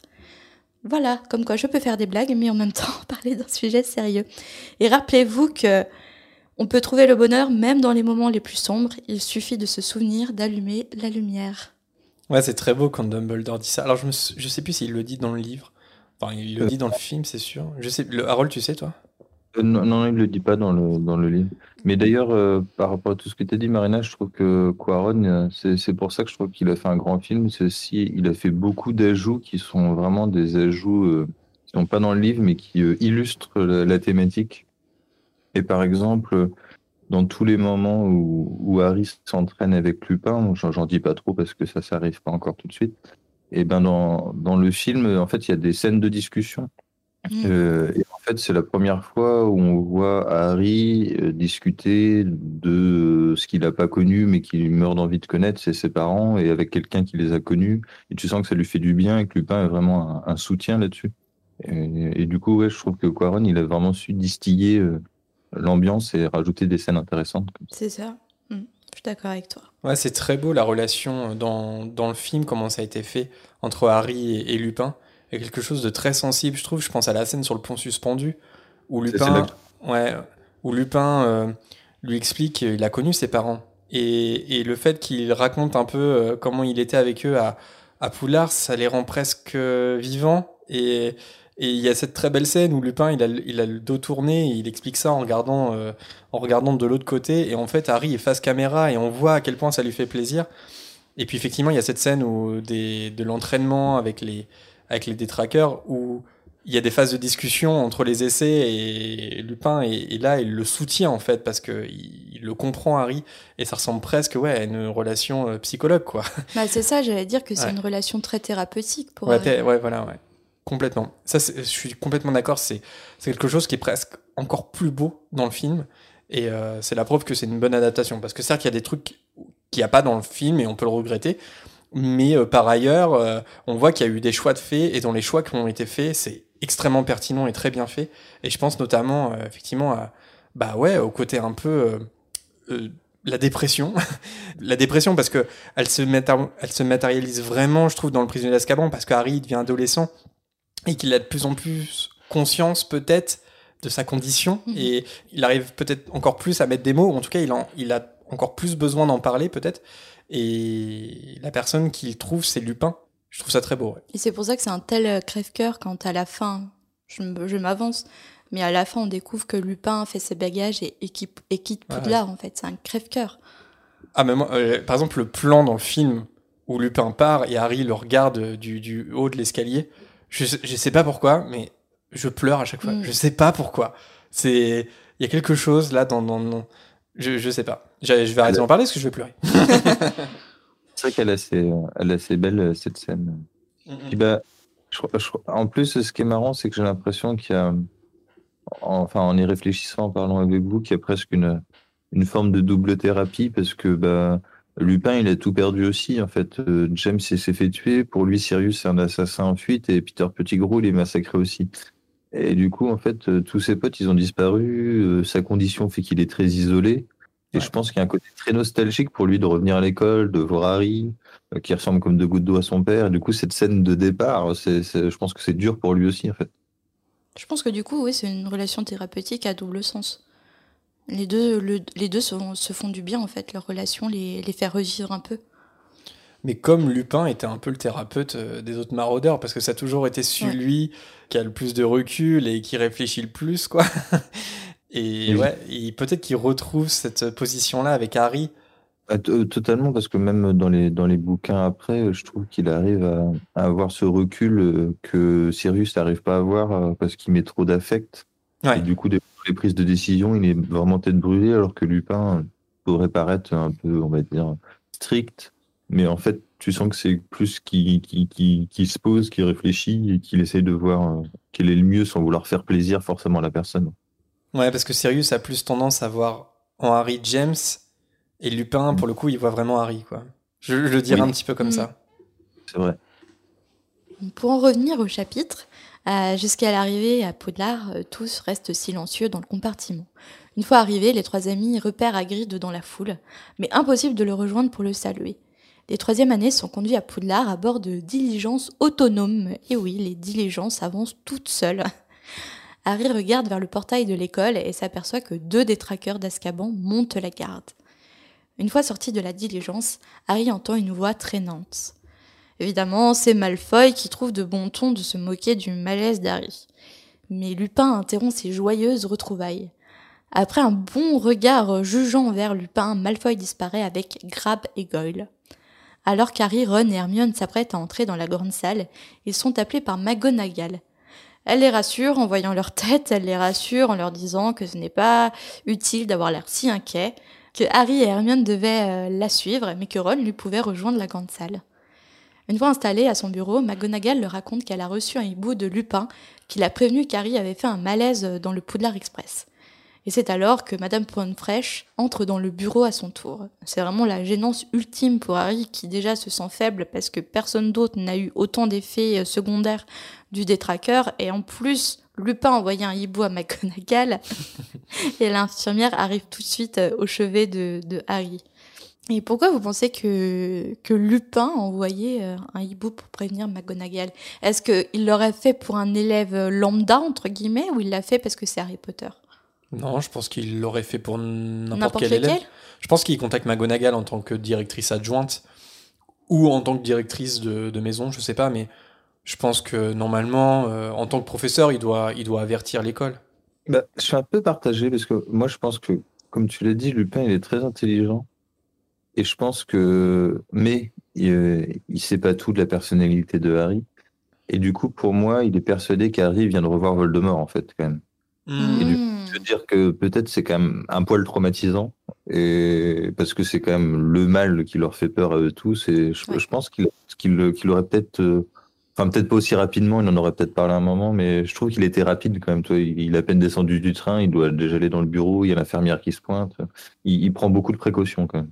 Ouais. T'as raison, parce que c'est vrai que quand ils vont avoir cette discussion après le cours euh, des épouvantards, Lupin va expliquer que s'il a refusé que Harry affronte l'épouvantard, c'est parce qu'il avait peur que Voldemort se matérialise dans la salle de classe. Donc effectivement, euh, sans doute que Lupin se dit, à ce moment-là, quand Harry a, son, le malaise dans le Poulard Express, sans doute qu'il se dit qu'il qu'il a revu Voldemort. Je suis complètement d'accord. Après, je pense qu'il l'a- il l'aurait quand même prévenu pour un autre élève. Enfin, si un autre élève s'était évanoui, je pense qu'il aurait quand même Tu prévenu. penses? Ouais, je pense. Je crois qu'il aurait envoyé un hibou à Rogue si ça avait été un serpentard et c'était Venom. Ouais, je pense. Non? Mon cher ami Onégra. En tout cas, McGonagall, elle, elle raconte à l'infirmière qu'un détraqueur a provoqué un malaise chez Harry. Madame Pomfrey déteste l'idée que des détraqueurs traînent autour de l'école. Harry n'est pas le seul à s'être évanoui. Et elle, dit euh, avec beaucoup de tact que cela fait souvent ça aux personnes fragiles. Donc du coup, évidemment, euh, Harry proteste, mais bon, euh, elle continue sur sa qualification de personne fragile. Et le fait que Lupin lui ait donné du chocolat évite sûrement à Harry un passage à l'infirmerie. Et donc sur ce, il peut quitter le bureau libre et laisse Hermione seule avec McGonagall. Donc on ne saura pas ce qui s'est dit Mhm. entre Hermione et McGonagall, mais en tout cas ça dure pas très longtemps parce que une fois les entretiens avec leur directrice euh, terminés, Harry et Hermione peuvent rejoindre la grande salle où la cérémonie de répartition est déjà passée. Euh, juste deux petites choses. Déjà, la première chose, c'est que. Et la deuxième chose. Première chose, euh, si jamais le chocolat pouvait vraiment guérir, euh, moi j'aimerais bien tomber malade euh, plus souvent. ça serait vraiment trop bien. Euh, quoique, je crois que ça a des vertus thérapeutiques en vrai, le chocolat. Mais euh, voilà. Et euh, la deuxième chose, c'est que je me suis posé une question. Comme McGonagall, elle est avec Harry et Hermione pendant la répartition, à votre avis, c'est qui qui a appelé les nouveaux élèves pour le choix-pot Ah, bah un des Parce que normalement, c'est directeurs de maison. McGonagall qui le fait. Un des Ah, directeurs de maison. Ou, ou Fleetwick. Fleetwick. Ouais, je, je, je sais pas, je me suis dit, il y a forcément quelqu'un qui l'a remplacé. Et elle a forcément. Alors, je sais pas si elle le, si elle l'aurait fait pour Hermione de toute façon, mais je pense qu'elle le, qu'elle le fait surtout pour Harry. Et peut-être qu'elle a eu vraiment peur pour Harry, euh, pour euh, ne pas faire la, la répartition. Parce que, sauf erreur de ma part, je crois que c'est toujours elle qui le fait, quoi. Donc. euh, Non, c'est pas du tout. bah. Parce Je- que pour la chambre des secrets, on sait pas, puisqu'ils sont arrivés après la cérémonie de répartition. Correct, ouais, c'est vrai. De toute façon, il revit la cérémonie qu'à partir du, du 5, je crois. Le 4, il le loupe aussi. non? Euh, alors, attends. Dans Oui, le parce qu'il- 4. qu'il en- Parce que euh, je sais qu'on a deux fois la chanson et que dans le 5, elle est assez dark parce que dans Voldemort, euh, Voldemort est revenu et tout. Et je crois qu'Harry dit il l'a jamais entendu depuis. Ah oui, le 4, il est... euh, Ah non, attends, comment il arrive à Poudlard dans le 4 Non, je crois que dans le 4, il voit la répartition. Attends, je j'ai pas je vois pas pourquoi il pourrait pas l'avoir dans le 4. Mais j'ai un Ah non, ah non, t'as raison parce qu'en plus il y a Colin, il y a le frère de Colin Crivet. Oui, oui, qui est tombé dans, dans l'eau. Oui, oui, donc ouais. Ah, il a- Ok, c'est moi qui. Et je crois qu'il y a cette réflexion justement de dire euh, dans le 4 en fait, c'est la première répartition qu'il euh, qu'il voit euh, depuis que lui-même est à Poudlard parce que dans les deux années précédentes, il n'a pas pu assister. Je crois que c'est dans le 4. hein. Et du coup, dans le premier, ils arrivent à Poudlard en, en barque. Mhm. Le troisième, on sait que c'est par euh, les diligences. Et en, Ouais. deuxième année, en deuxième année, ils arrivent euh, en quoi? Parce que du coup, on ne sait pas, puisqu'ils sont arrivés Non, en pro- Fort de Anglia. En première année, c'est qu'en première année les barques. Oui, mais en Ouais, deuxième année aussi, je pense. Ouais, je pense que c'est les diligences. Parce que c'est vraiment que la première année, les, ouais, avec. Hagrid. Ouais, ouais. Pour en mettre plein les yeux, regardez ce château. Dans les deuxièmes années, ils arrivent tous en voiture volante. C'est la tradition. Le gros parking euh, de Poudlard. tu sais, ils ont rasé tout le parc là pour faire un parking immonde, bétonné. C'est ça. Cette année, le discours de Dumbledore est surtout axé sur la présence des détraqueurs envoyés par le ministère de la Magie, postés à chaque entrée du domaine. Il est donc interdit pour les élèves de quitter Poudlard sans autorisation préalable. Il est utile de rappeler que les ruses et les négociations ne marchent pas avec les détraqueurs. Je pense que pour Fred et George, euh, et notamment Harry, il est utile de le rappeler, mais euh, on va voir que ça ne marche pas forcément. Dumbledore finit son discours sur la nomination de Lupin au poste de défense contre les forces du mal, qui a un accueil euh, plutôt tiède de la part des élèves, même glacial de la part de Rogue, dont le dégoût déforme le visage. Mais pourquoi, pourquoi Lupin il a eu un accueil tiède de la part des élèves? À cause de, Ah, de sa façtion d'être euh, Rogue, euh, oui, c'est Rogue. hein, il veut le poste de Oui, défense oui, contre oui. les forces du mal, etc. Et puis, ils détestent Lupin. Et il déteste Lupin, mais ça, on va le savoir après. Mm, mm. Mais pourquoi euh, les élèves, euh, ils font pas forcément un bon accueil? C'est assez étrange. Ils le connaissent pas trop, non? Ouais, et puis son apparence, je pense. son apparence? Bah, C'est que dans le 2, Lockhart, c'était une célébrité. Euh, Folleuil, pareil, il est très connu. Et du coup, c'était peut-être pour euh, trancher un peu, de dire que bon, bah, voilà, Lupin, personne ne sait qui c'est, quoi. Ouais, bah ouais. Ouais, puis ils sont peut-être un peu lassés des changements aussi. de- Oui. Oh, faut pas s'attacher trop longtemps, de toute façon. En même temps, défense contre les forces du mal, c'est tous les ans, donc. euh, On va pas l'applaudir trop fort, ça sert à rien. Et Dumbledore aussi annonce une nomination surprise, la nomination de Hagrid qui remplace le professeur Brulopo, désormais retraité du poste de soins aux créatures magiques. Et par contre lui, Hagrid, il reçoit un accueil beaucoup plus chaleureux que celui de Lupin, notamment de la part euh, des Gryffondors. Après le festin, Harry, Ron et Hermione rejoignent Hagrid pour le féliciter de son poste. Ému, Hagrid leur dit que c'est grâce à eux tout ça, qu'il en a toujours rêvé, mais il est incapable, le pauvre, de continuer sa phrase. Tant l'émotion est forte et, et quand il enfuit sa grosse tête dans une serviette, je pense pour pleurer, McGonagall euh, fait signe euh, au, au trio euh, de partir. Quand Harry arrive dans son dortoir, il regarde autour de lui, satisfait. Il est enfin chez lui.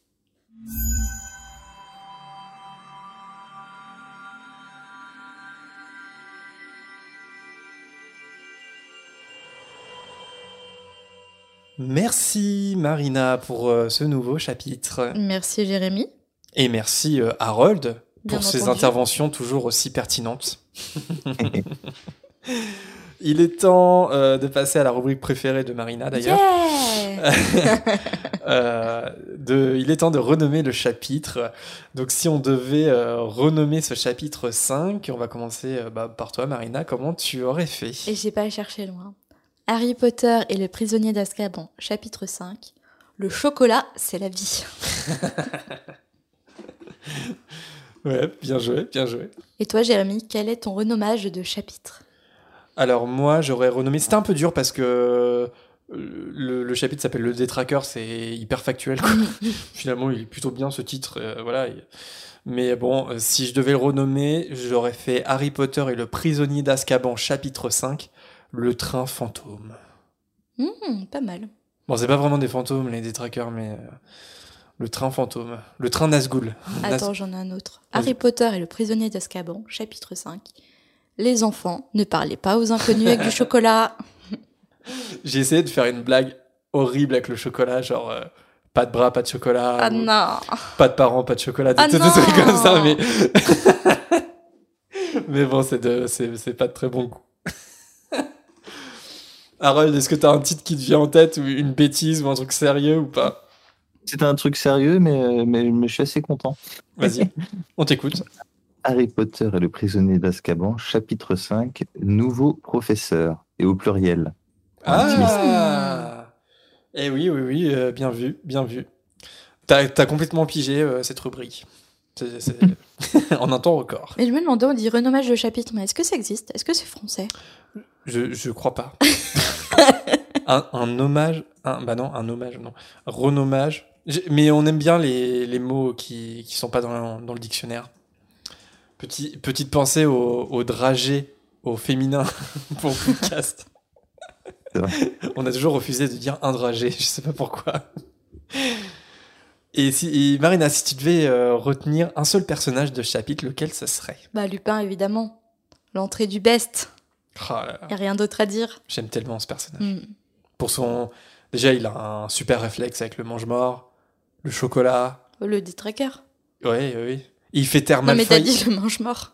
Ah, pardon, le, le détracker. Pardon, le détracker. Et puis, il fait taire euh, Malfeuille à deux reprises, quand même. Et euh, non, ouais, Puis c'est Lupin, quoi. Lupin. Donc, on a le, le même. Oui. Et toi, Harold? Ben moi, j'aimerais rendre hommage à quelqu'un de, de, peu connu, puisqu'il n'est nommé qu'ici, on n'en a jamais parlé avant, c'est le, le professeur Brulopo.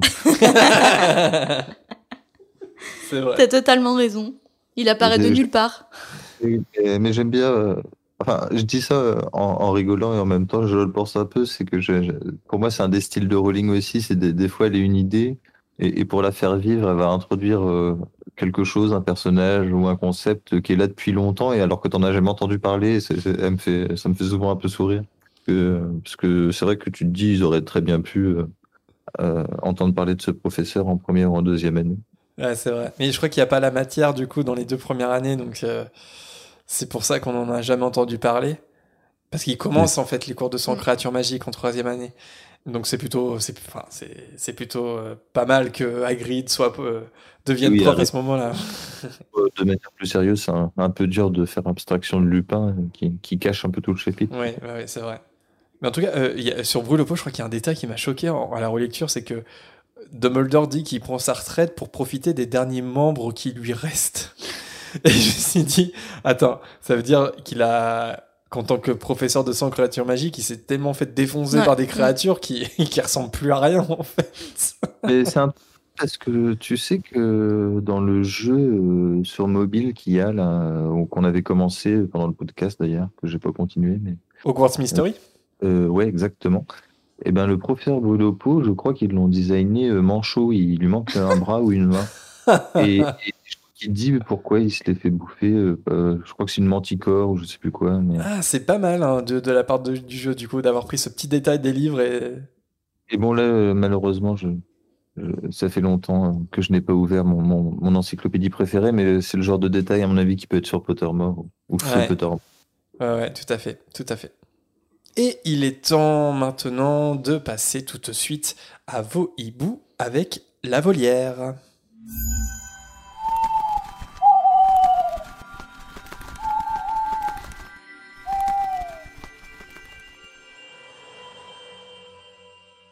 Et nous commençons avec un hibou sonore de Colline. Vu la fréquence, j'espère que vous allez bien. Je suis trop contente que vous soyez revenu et que tout aille bien pour vous.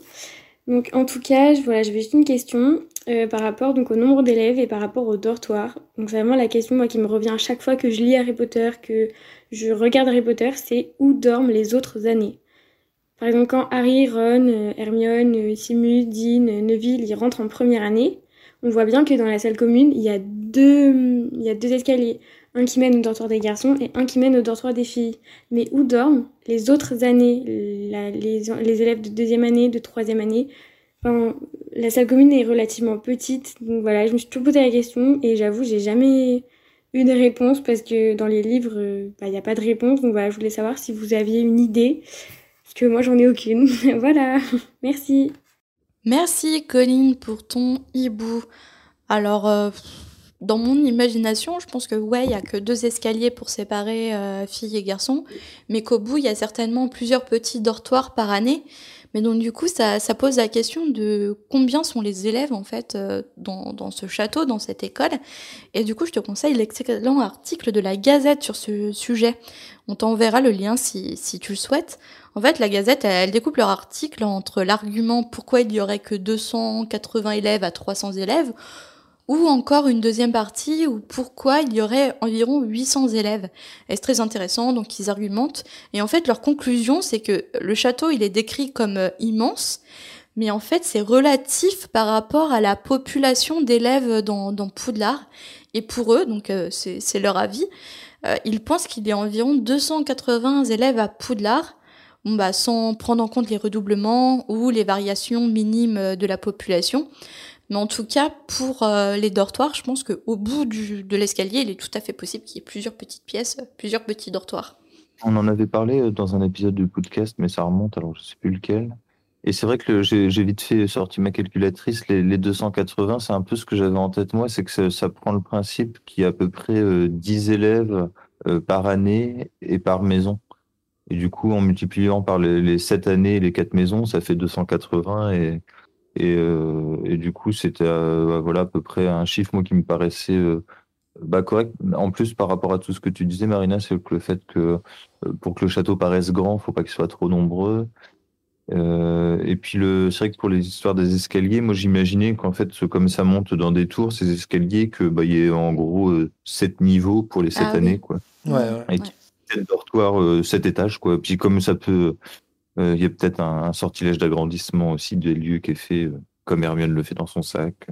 Ouais, ouais, je suis, je suis d'accord. Je pense qu'il y a plusieurs ailes dont il est jamais fait mention dans les livres parce que c'est pas forcément intéressant d'en faire mention. Mais euh, complètement, il y a des lieux qu'on ne sait pas. Et on a eu une question, euh, je crois, à l'épisode dernier sur où est-ce qu'ils se lavent aussi. et pareil, je pense qu'il y a des, il y a des salles de bain attenantes aux salles communes, mais dont on ne fait jamais mention parce que c'est pas forcément utile de le faire. En fait, il y a que huit élèves qui se lavent, c'est les préfets. c'est ça, il y a que les préfets qui ont le droit de se lever, de se laver. Mais en tout cas, on en avait parlé euh, récemment aussi du nombre d'élèves euh, dans la fréquence par rapport à un e-book qu'on avait reçu aussi. Et c'est vrai que, bon, en fait, il y a toujours une, incohérence quand même dans le nombre d'élèves, parce qu'effectivement, ce qui serait plus ou moins logique, c'est d'en avoir ouais, entre 250 et 300 par rapport euh, aux cinq euh, garçons qu'on connaît. euh, dans l'année de Harry, on sait qu'ils sont cinq garçons, donc on peut calculer par rapport à ça et se faire une idée. On- Donc on arrive, ouais, je sais pas, à 250, 300 élèves. Mais en même temps, on avait vu aussi que bah, pour les besoins du premier film, ils avaient regroupé entre 500 et 600 figurants. Et J.K. Rowling avait dit que c'était un peu comme ça qu'elle avait toujours imaginé Poudlard, donc en- avec environ 600 élèves. Même si elle avait dit, euh, avant, elle avait dit qu'il y avait à peu près 1000 élèves à Poudlard, mais elle avait lancé ça comme ça, euh, sans vraiment euh, trop réfléchir. Et puis après, elle avait dit non, mais en fait, les maths, c'est pas trop mon truc. et euh, au final, on sait pas vraiment quoi combien ils sont, parce que en tout cas, comment les films le représentent, les films représentent quand même un château où il y a plus que 300 élèves, quoi. On est quand même à, je pense qu'on est au double, 600 élèves. Mais c'est vrai que ça colle pas trop par rapport à, en tout cas, aux cinq garçons euh, connus dans la, dans la section de Harry. Mais après, effectivement, il y avait eu, il y avait cette théorie pour expliquer, oui, mais au temps de Harry, euh, il y avait le règne de Voldemort et donc du coup, les sorciers faisaient moins de bébés. Pourquoi pas? Pourquoi pas? Euh, mais Ça bon. peut se tenir. On peut toujours trouver une explication de toute façon. Et on passe au prochain hibou, il est sonore aussi, celui-là, c'est celui de Ludivine qu'on a un petit peu coupé euh, parce qu'il était un peu long, mais on a gardé une partie de son message qu'on écoute tout de suite. Bonjour la fréquence, c'est Ludivine.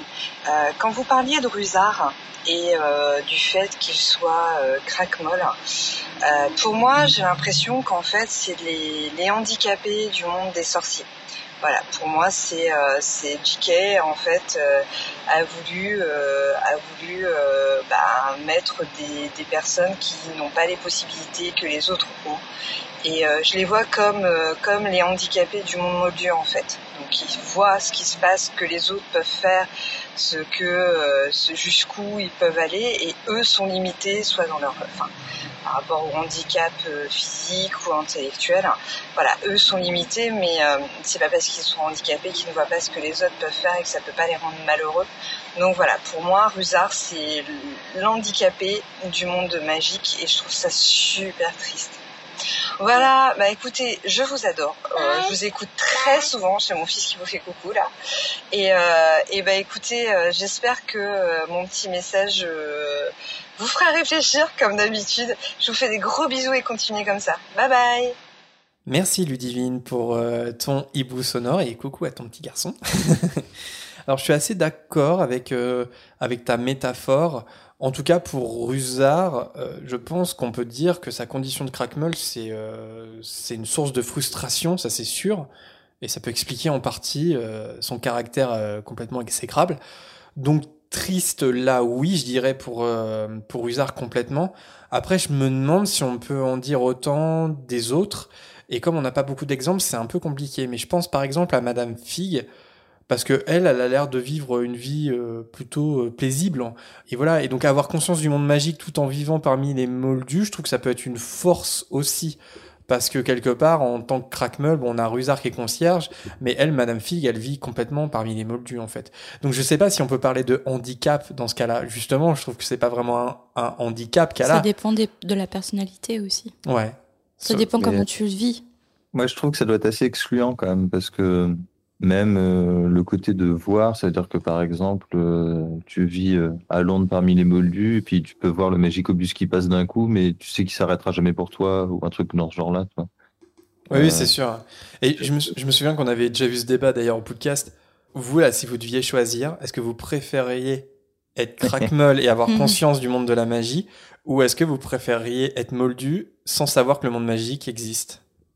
Bah, crackmol, si je peux avoir des potes sorciers. Ouais, donc tu, préfères, tu préférerais quand même être crackmeul pour Mais, voir le monde euh, magique. Mais en même temps, c'est vrai que le- ça me fait réfléchir. La question, c'est que le, le côté des crackmol et la façon dont ils sont présentés dans les, dans les bouquins, ou peut-être un peu moins dans les films, euh, mis à part euh, Dumbledore, c'est vrai qu'il y, a- il y a ce côté un peu euh, archaïque euh, du monde magique qui est, qui est assez, euh, qui est assez violent en fait, un peu, euh, qui est, euh, bah, un peu, on en avait parlé de ceux qui, qui fait pas trop gaffe à l'avancée du monde, qui est un peu sur ses pensées, qui intègre pas, que dès qu'il y a une différence, intègre pas vraiment les, les autres. Sur Usar, euh, ça se voit, à- ça se voit à 100%, quoi. C'est-à-dire qu'il il, fait tout pour essayer de s'intégrer au monde magique, mais euh, en même temps, tout ce qu'on a à lui proposer, c'est d'être un, c'est d'être un concierge, quoi.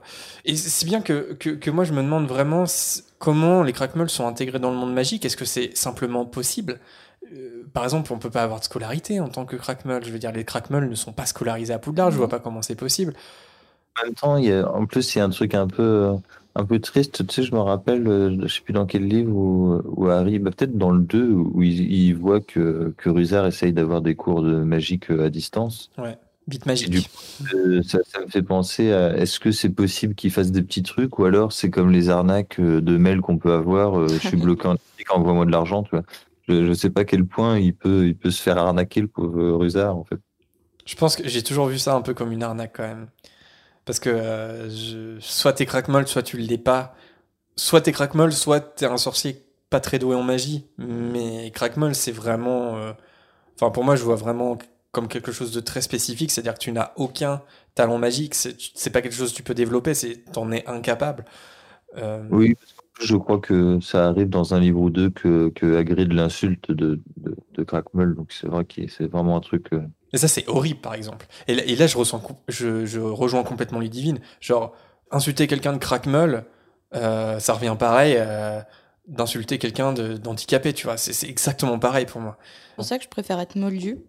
Toi, tu préfères être Il y, a, moldu. il y a trop de discrimination. Ouais. Pourquoi toi tu préfères être crackmeul Mais en sachant que tu peux être crackmeul et vivre dans le monde des moldus, tu vois. Un peu comme Oui, ce que mais fait Madame comment Fig. vivre? Vivre comme euh, quelqu'un d'exclu dans ce monde euh, qui où on te fait sentir que tu n'appartiens pas à ce monde et en même temps les moldus. C'est c'est terrible, tu n'appartiens pas au monde, euh, ça peut faire penser à autre chose, tu n'appartiens pas au monde des sorciers, mais tu n'appartiens pas non plus au monde des moldus. T'as un peu, Ouais. excusez-moi, mais le cul entre deux chaises. Non, mais oui, oui. Donc ça doit pas être facile à vivre. Il y a cet entre-deux, bah d'ailleurs, qui nous est montré avec Madame Fig, où, où on nous dit qu'Harry a toujours euh, vu ça comme une vieille folle achat, en gros. Quoi. Ouais, ouais. Mm. Du coup, euh, effectivement, tu as ta connaissance d'une chose que, dont tu peux parler à personne, et les seules personnes à qui tu pourras en parler ne veulent pas te parler à toi, en gros. Et en plus, si tu en parles, on te prendra sûrement pour une folle en fait. hein. Euh, Voire, tu auras des emmerdes avec le ministère de la Magie. Aussi, ouais. non, il n'y a pas d'avantage en fait. Enfin, pff, non, il n'y a Ah, pas ça trop va. d'avantage, à part le simple fait de savoir que la magie existe. Mm. Et c'est vrai que ça peut donner euh, une autre vision du monde, mais à part ça, t'as aucun avantage. À la limite, ce que je ferais, et d'ailleurs, je l'ai toujours vu comme ça, euh, c'est barman. Et tu vois, Tom, je me suis toujours demandé s'il n'était pas euh, crackmol. Mm. Oui, il y, a des- il y a des métiers de sorcier où t'as pas forcément besoin de talent magique. hein. Et je, tu vois, je me suis toujours demandé si c'est chaudron baveur ou un truc comme ça. Ouais, parce que travailler au chaudron baveur, c'est quand même, ça doit être quand même assez stylé, quoi. Ouais, mais en dehors, tu peux rien faire du coup. Non, ouais, c'est vrai. C'est vrai. Mais c'est, euh, ouais, ouais. Après, je pense à Madame Fig, Marina, toi qui, toi qui est in love du félin. Mhm. En tant que, en tant que on sait que Madame Fig euh, fait un élevage de, fla- de, de flaireurs. Ouais, ce, ce ne sont pas des chats, ce sont des flaireurs. Et donc, en tant que crackmeul, tu pourrais faire un élevage de flaireurs, quand même. Tu pourrais, avoir, tu pourrais savoir que ces, que ces créatures existent et les Oui, mais moi, je pourrais pas faire de la magie. Non, Ça toi, me- tu pourrais pas. Ça me perturberait trop, non, je Ouais. pourrais pas. J'aurais trop envie de, de tester, de savoir ce qu'on ressent, je, je pourrais pas, non. Mais je, me, je me dis qu'il y a peut-être, euh, c'est une maigre consolation, mais des petits trucs possibles euh, via de l'utilisation d'objets. Euh, par exemple, je me dis qu'elle peut peut-être prendre de la poudre de cheminette ou euh, qu'elle va peut-être faire quand même ses courses sur le chemin de traverse pour, pour euh, faire pousser ses plantes plus vite. euh, Enfin, tu vois, des, des petites conneries. Oui, oui, oui, parce que je pense que tu peux quand même faire des choses. C'est juste que si tu tiens une baguette magique, tu peux rien faire. Ouais. Mais par contre, tu as accès au monde magique. euh, par exemple, euh, tu prenais l'exemple du magicobus. Je pense que tu peux tout à fait prendre le magicobus. Je sais pas. Ah, il faut lever sa baguette magique, tu me diras. Oui. Ouais. Je sais pas pour le magicobus. Mais de la poudre de cheminette, si. si Ça, tu- pour, personne, pour euh, quelqu'un, ça peut être compliqué de lever sa baguette.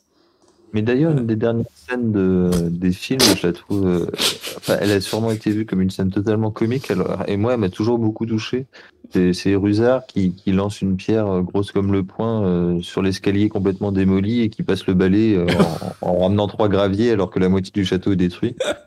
Et, et en même temps, je trouvais ça parce que je me dis, bah, en fait, il, il fait ce qu'il peut. Il euh, il a commencé par quelque part et les autres, ils sont en train de faire la, la bamboche alors qu'il y, a- il y a du boulot. euh, La bamboche. quoi. Non, mais cette scène est hilarante parce que c'est terriblement triste aussi. C'est c'est un peu comme rire à un enterrement, je trouve. Tu vois, c'est. Oui, oui, moi, je suis d'accord, elle est très touchante. En même temps, c'est vrai qu'elle m'a beaucoup fait rire. En parlant de rire aux enterrements, j'ai j'ai un problème avec ça. Désolée, je raconte ma vie. J'avais pas raconté ma vie encore dans cet épisode. Quand on m'annonce un décès, j'ai envie de rire. Ah, mais ça, c'est connu, c'est ouais, c'est nerveux. hein. C'est c'est horrible. Mais quand, on, mais quand j'annonce un décès, moi aussi, genre, euh, par exemple, euh, à ma meilleure amie de, de l'époque, euh, voilà, j'ai j'ai perdu mon grand-père euh, il y a quelques années. Ça m'a profondément attristée. Enfin, c'était- J'adorais mon grand-père. Et quand je l'ai annoncé à ma meilleure amie, j'ai eu un fou rire, mais énorme. Hmm. Je n'arrivais plus à m'arrêter. Et c'est horrible parce que j'étais très triste, mais en même temps, le, la, je comprends pas comment le cerveau peut nous faire euh, Mhm. peut nous faire ça en fait. C'est terrible. Ça n'a rien à voir avec le sujet, mais parfois, tu sais, Harold, j'aime bien raconter ma vie en fait. Donc euh, voilà, c'est assez connu dans les épisodes. Donc voilà, c'était pas encore arrivé euh, là maintenant, mais voilà. Voilà. Allez, rebondissez sur ça. Ah, c'est- mais là, j'étais attentif parce que des fois, euh, j'étais pas attentif au podcast et je leur disais quelque chose dont on venait de parler. Oh oui, je me souviens de ça. Mais Harold empêche de le dire? Ah bon? Ah, d'accord. Moi, je pense qu'il est temps d'annoncer le hibou d'Elodie. Hello à vous deux, j'espère que vous allez bien. J'avais une petite question. Est-ce que les sorciers vivent réellement plus longtemps que les humains, autre que par magie, ou est-ce un don de Dumbledore? En tout cas, je suis contente de votre retour. Alors, j'ai trouvé la question. Dans une interview de J.K. Rowling pour scholastic.com, dans les années 2000, elle a répondu que, donc déjà, elle a donné euh, l'âge de Dumbledore qui, qui a 150 ans et euh, le professeur McGonagall qui a euh, 70 ans, donc elle est beaucoup plus jeune. Et en fait, en même temps, elle annonce que les sorciers ont une espérance de vie beaucoup plus longue que les moldus. Voilà, donc euh, elle donne elle-même sa réponse euh, naturellement. oui. Ils ont une, une espérance de vie beaucoup plus longue que nous. Peut-être grâce au, justement un peu au. On sait que la magie c'est dans le sang, donc peut-être Mm. qu'il y a des conditions physiques qui fait que. Une sorte de fontaine de jouvence Ouais, à peut-être. temps limité. Ils ont quand même des potions, des trucs euh, qui doivent aider un peu. Hmm. Surtout Oui, au niveau euh, médical aussi. hein. Ouais, c'est ouais. beaucoup plus invasif que nous. Enfin, beaucoup moins invasif plutôt. Et je me suis demandé du coup, est-ce que plus t'es puissant en magie, plus ta, ton espérance de vie est longue? C'est possible. On passe à un prochain hibou, celui de Lucie. Hello, je viens de terminer le chapitre 17 du tome 2 et je voulais savoir comment ça se fait, à votre avis, que Fumsec ne meurt pas quand il crève les yeux du basilic, puisque normalement il doit le regarder dans les yeux pour le tuer. Voilà, merci beaucoup. Eh merci Lucie, c'est une très bonne question, je dois dire. Après, euh, je pense que les phénix sont quand même très intelligents et très malins. Et euh, c'est vrai que euh, donc je pense que Fumsec il a il a il a fait en sorte de pas regarder le basilic dans les yeux parce qu'il devait savoir. Mais euh, c'est vrai que quand on y réfléchit, crever les yeux de, de, de quelqu'un ou d'une créature sans, sans regarder les yeux, ça paraît un peu compliqué quand même. enfin, je sais pas ce que moi- vous en pensez. Bah, je pense que les phénix, euh, parce que tu sais, euh, en quatrième année, quand il y a les dragons, euh, ils disent que leur peau est, a une grosse protection magique et que la plupart des sorts, ça leur fait rien du tout. Et je pense que les phénix, ils ont des trucs un peu semblables. Ils ont l'air assez costauds quand même. Donc, Mais c'est vrai que ça aurait été marrant qu'il approche du basilic et qu'il se transforme direct en cendre et pouf, un petit poulet. Avant, bon, raté. On sait ce qu'on mange ce soir. Ah, c'est horrible. Non, mais c'est vrai que c'est, c'est un peu marrant de s'imaginer Femsec qui ferme les yeux et qui est là en mode, qui pique en, essayant de, d'attaquer les yeux, mais comme il peut pas regarder, c'est un peu ridicule. Après, on sait que c'est des animaux, des créatures magiques très très particulières. Ouais. Donc, est-ce qu'ils sont pas un peu immunisés du regard du basilic? Ouais, c'est ce que je pense. J'ai cherché un peu, mais il n'y a aucune info là-dessus. Ou sinon, ils ont comme les chats, ils ont une deuxième paupière. Ah oui. mais fermée quand même. Ouais. Mais par exemple, on voit sur, euh, sur les chats, euh, euh, j'allais dire Madame Fig, non, Mrs. Norris, la chatte de Rusard. Ah, Miss Teigne. Miss Teigne, bah, elle, pour le coup, elle est pétrifiée. Donc on sait par exemple que les chats, ils n'ont pas de protection particulière contre les basiliques. Donc c'est vrai que je vois, bon, peut-être que les phénix sont non, mais c'est pas précisé, mais voilà une théorie, elle est un peu tirée par les cheveux. Vas-y, vas-y. On adore les théories tirées par les cheveux. On sait que les basiliques, ils peuvent mourir en entendant le, le, chant du coq. Euh, fume sec, il peut ressembler un peu à un coq. Donc le basilic a peut-être eu peur, il ne l'a pas regardé droit dans les yeux. Et donc fume sec est arrivé dans un angle mort et paf, paf, il a taillé les J'aime bien cette idée. Ah, c'est encore l'autre poulet qui me réveille tous les matins. ouais, ouais, ouais, peut-être, peut-être. Mais bon, en tout cas, il n'y a pas d'incohérence en soi. Enfin, je veux dire, tout est possible. Et, mm, ça se trouve, en tant que phénix, il est protégé, ou sinon, s'il n'est pas protégé, je veux dire, c'est compliqué, mais c'est pas impossible qu'il crève les yeux du basilic sans regarder ses yeux, quoi. Voilà. Et nous passons au hibou sonore de Lisa. Salut Jérémy, salut Marina. Moi, je viens de commencer votre euh, podcast. Je le trouve vraiment génial. Et j'avais une question par rapport au livre. Euh, aussi par rapport au film, mais je ne sais pas si elle a été posée avant. Enfin, si elle a déjà été posée dans vos podcasts, parce que j'en suis qu'au tout début. Mais je me disais, si tout peut être euh, reproduit ou euh, dédoublé, pourquoi est-ce que les Weasley n'utiliseraient pas ce sort pour devenir riches Merci Lisa pour ton hibou sonore. Alors j'avoue que c'est une question un peu compliquée. Alors je pense que dans le monde des sorciers, de toute façon, tu n'as pas le droit de t'enrichir grâce à la magie. Mais en même temps, ça tout dépend ce que tu entends par riche en fait. Est-ce que est-ce qu'ils peuvent vraiment dédoubler en fait des par exemple des casseroles ou des choses comme ça? Ça a été dit plusieurs fois que ah oui, s'enrichir dans ce sens-là parce que moi je pensais à l'argent et je me dis les gobelins euh, direct, c'est sûr il y a des sortes de protection où ils, ils verraient direct si c'est pas l'original. Du coup, pour l'argent, moi, ça me paraissait pas possible. Mais ouais, euh, pour les objets et tout. Bah, pour les objets, en soi, je vois pas ce qui, euh, en empêcherait. Mais en fait, c'est vrai qu'il y a une notion qui est un peu, euh, toujours un peu bizarre dans Harry Potter. C'est pourquoi les Weasley, on, on les montre du doigt comme étant pauvres. Parce que pour moi, ils sont pas si pauvres que ça. Enfin, bah, bah, c'est un peu grande famille.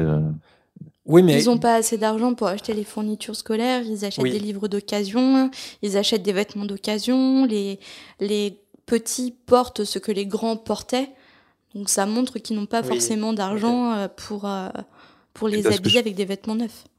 Ouais, et puis je pense aussi qu'ils sont pas pauvres par rapport à notre vision à nous, mais que mm. le monde et euh, sans pur, voire sans mêler, euh, comme arrive mais grande génération, euh, c'est des aristocrates parce que c'est des familles sur de, plusieurs millénaires en fait. Donc il y a pas mal d'argent d'amassé, de biens, et du coup c'est des fortunes qui se transmettent de génération en génération en fait. Puis en fait aussi, ça, ouais, ça dépend comme on l'entend, vivre une vie assez riche. Après, sur l'argent, forcément, c'est impossible. Parce que c'est la loi de Gamp pour l'argent, c'est ça non, on ne sait pas, mais. mais c'est interdit en tout cas. Bah, en tout cas, je pense que comme disait Harold, je pense que c'est impossible de payer avec du faux argent, tu vois. Euh, la magie peut détecter euh, très facilement si c'est des vrais galions, par exemple, ou des faux. Donc tout ce que tu tout ce que achètes dans le monde de la magie, c'est avec du vrai argent, quoi. Mais euh, et puis même par rapport à ce que tu disais, Marina, par rapport à la loi de Gaup qui fait que tu peux pas créer à partir de rien. Ouais. Pour moi, ça voudrait dire que si tu veux dédoubler une casserole, il faut quand même que tu aies un bout de métal et de plastique quelque part à côté de toi, en fait. Bah, après, la loi de Gump, elle dit ça. Enfin, euh, il y a des exceptions, et la seule exception qu'on connaît, c'est la, c'est la nourriture. Tu peux pas créer de la nourriture de- à partir de rien, en gros, c'est ça que ça veut dire. Mais par contre, on, on, on sait, euh, tu vois, par exemple, y a, avec le sortilège de Gémino, tu peux dédoubler un peu tout et n'importe quoi. Donc, je, je pense qu'avec une, je pense que tu peux dédoubler une casserole. Je sais pas pourquoi on parle de casserole depuis le départ, Bah mais c'est vrai que parce qu'elle parle de dédoubler et je vois mal ce qu'on peut dédoubler. euh, si, peut-être des manuels scolaires, je, je sais pas. Ah, ça, ouais, ça, ça, ça, c'est ça c'est une bonne question. Parce que si tu peux Bon. dédoubler des manuels scolaires, par exemple pour Fred et Georges, elle n'a pas besoin de les payer deux fois. Bah, c'est ça. Mais pour moi, le sortilège de Gemino, il est forcément éphémère parce que sinon, ça veut dire que, que à chaque fois que quelqu'un fait tomber un truc dans le coffre de Bellatrix, euh, en fait, elle devient deux fois plus riche, quoi. Donc, euh, Oui, tu veux dire que la, que la copie ne reste qu'une simple copie qui euh, n'aura jamais le potentiel de l'original. oui, qui, voire même qui s'efface au bout d'un moment. Ouais, ouais, ouais, sans doute. Un peu comme euh, le- l'or de Farfadet, enfin le- l'argent de Farfadet, c'est-à-dire qu'il disparaît, quoi. Mais après, heureusement qu'il y a des règles à ce niveau, parce que sinon, ça serait complètement l'anarchie euh, dans, dans le monde financier des, des sorciers. Il faut bien des règles, en fait, pour, euh, pour définir euh, des règles financières, en fait. Ouais, c'est ça. Parce que sinon, il n'y a, il y a plus de marché, il n'y a plus de- d'échanges, en fait, commerciaux. Euh, là, on va loin, mais... Non, mais oui, oui. Et en même temps, quand on voit le, sortilège d'extension que Hermione met dans son sac, qui est dans les valises ou qui est dans les tentes, je me dis, ça sert à rien d'avoir une baraque gigantesque. De toute façon, euh, même avec un cabanon de jardin, tu peux être comme dans un château. Donc, euh, c'est- en ça, mais d'ailleurs c'est marrant parce qu'on en, parlait dans notre dernier épisode. Mais c'est en ça où je disais, je, je vois pas trop pourquoi euh, on dit que les Weasley sont pauvres. D'accord, ils peuvent pas s'acheter des choses, mais en vrai je me demande vraiment, est-ce qu'il y a une réelle nécessité d'être plus riche? Euh, Déjà dans le sens global, hein. mais, euh, mais peut-être particulièrement dans le monde de la magie. Moi, je trouve que les Weasley, ils sont pas pauvres dans leur façon de vivre, tu vois. Ils ont pas besoin d'être plus riches. C'est-à-dire que je, je sais même pas si les Weasley auraient envie d'être plus riches. Ils Même ont- ils encore, ont- tout ça, c'est subjectif. hein. Ouais, ouais, ouais. je pense pas parce que justement, c'est une phrase d'Arthur Weasley quand ils arrivent à la Coupe du Monde de Quidditch de dire à Harry, ah là là, euh, on aime bien euh, avoir, regarder sans arrêt euh, chez le voisin et montrer que qu'on est, qu'on est mieux Mm. Et, et il dit qu'il y a une, une escalade à, à- à la démonstration dans le, dans le camping de la Coupe du Monde. Qui a la plus belle tente euh, Parce que par exemple, ils, ils ont pas de quoi s'offrir une tente. C'est euh, c'est un de ses copains qui lui a Oui. prêté sa tente. Et puis par exemple, ils n'ont plus allé rejoindre leur fils en Égypte, Charlie, je crois, uniquement parce qu'ils ont gagné à la loterie euh, des, hum, de la Gazette du Sorcier. Mais sinon, ils n'auraient jamais eu les moyens financiers d'emmener toute la famille voir Charlie. Ouais, alors je crois que c'est Bill. hein. Bill. Euh, parce que Charlie, il est en Roumanie avec les dragons. ah oui, c'est Bill en Ouais. Égypte. Oui, oui, oui, oui. Alors ça, c'est ça sur le transport, mais on en avait déjà parlé. Ça, ça me paraît aussi un peu curieux. Je vois, je vois pas pourquoi on aura, on a besoin d'argent pour Mais voyager. si, c'est ce qu'on avait dit, c'est ce qu'on avait oui, dit. oui, c'est- oui, oui. C'est ok, t'as pas besoin de payer le transport, mais pff, sincèrement, moi ça m'embêterait un peu d'aller en Égypte et de retourner chez moi dormir dans mon lit tout le temps. J'aimerais en profiter Oui, oui, oui, H24, Complètement. d'aller dans, dans un hôtel égyptien et puis vraiment profiter de la culture à fond H24. pas que tu puisses voyager si facilement sur des longues distances parce que c'est un En peu plus. dit en c'est un peu dit en sous-texte dans les livres. C'est vraiment deux phrases, donc euh, c'est vraiment pas grand-chose, mais tu peux pas transplaner euh, sur des distances très lointaines Ouais, parce ouais. que il y a un moment où bah, justement quand Dumbledore euh, est parti voir euh, Grindelwald dans la prison et il y a un moment où il comprend le truc des Horcruxes et donc il, il revient en volant, ce qui est déjà pas fréquent. Et, euh, et à un moment, euh, dans ses pensées, Harry entend que qu'il estime être assez proche des côtes anglaises pour pouvoir transplaner. Ouais, ouais, ouais. Et tu te dis, c'est un sorcier extrêmement puissant qui, qui pense ça. Donc, euh, je pense que peut-être faut tu vois, faire un réseau de portes au loin ou de cheminées, donc que tu payes des gens et tout. Donc, je pense qu'il y a ça aussi dans le transport qui fait que euh, peut-être faut que tu te déclares au pays que tu arrives. D'ailleurs, JK était revenu là-dessus pour le premier Animaux Fantastiques. Parce qu'il y avait eu la question, mais pourquoi Norbert Dragono, il prend le, il prend le bateau pour rejoindre euh, New York? Il peut très bien transplaner. Et elle avait dit non, on peut pas euh, changer de continent, on peut pas traverser l'Atlantique en transplanant, c'est limité dans, dans l'espace. Bah, déjà euh, ouais.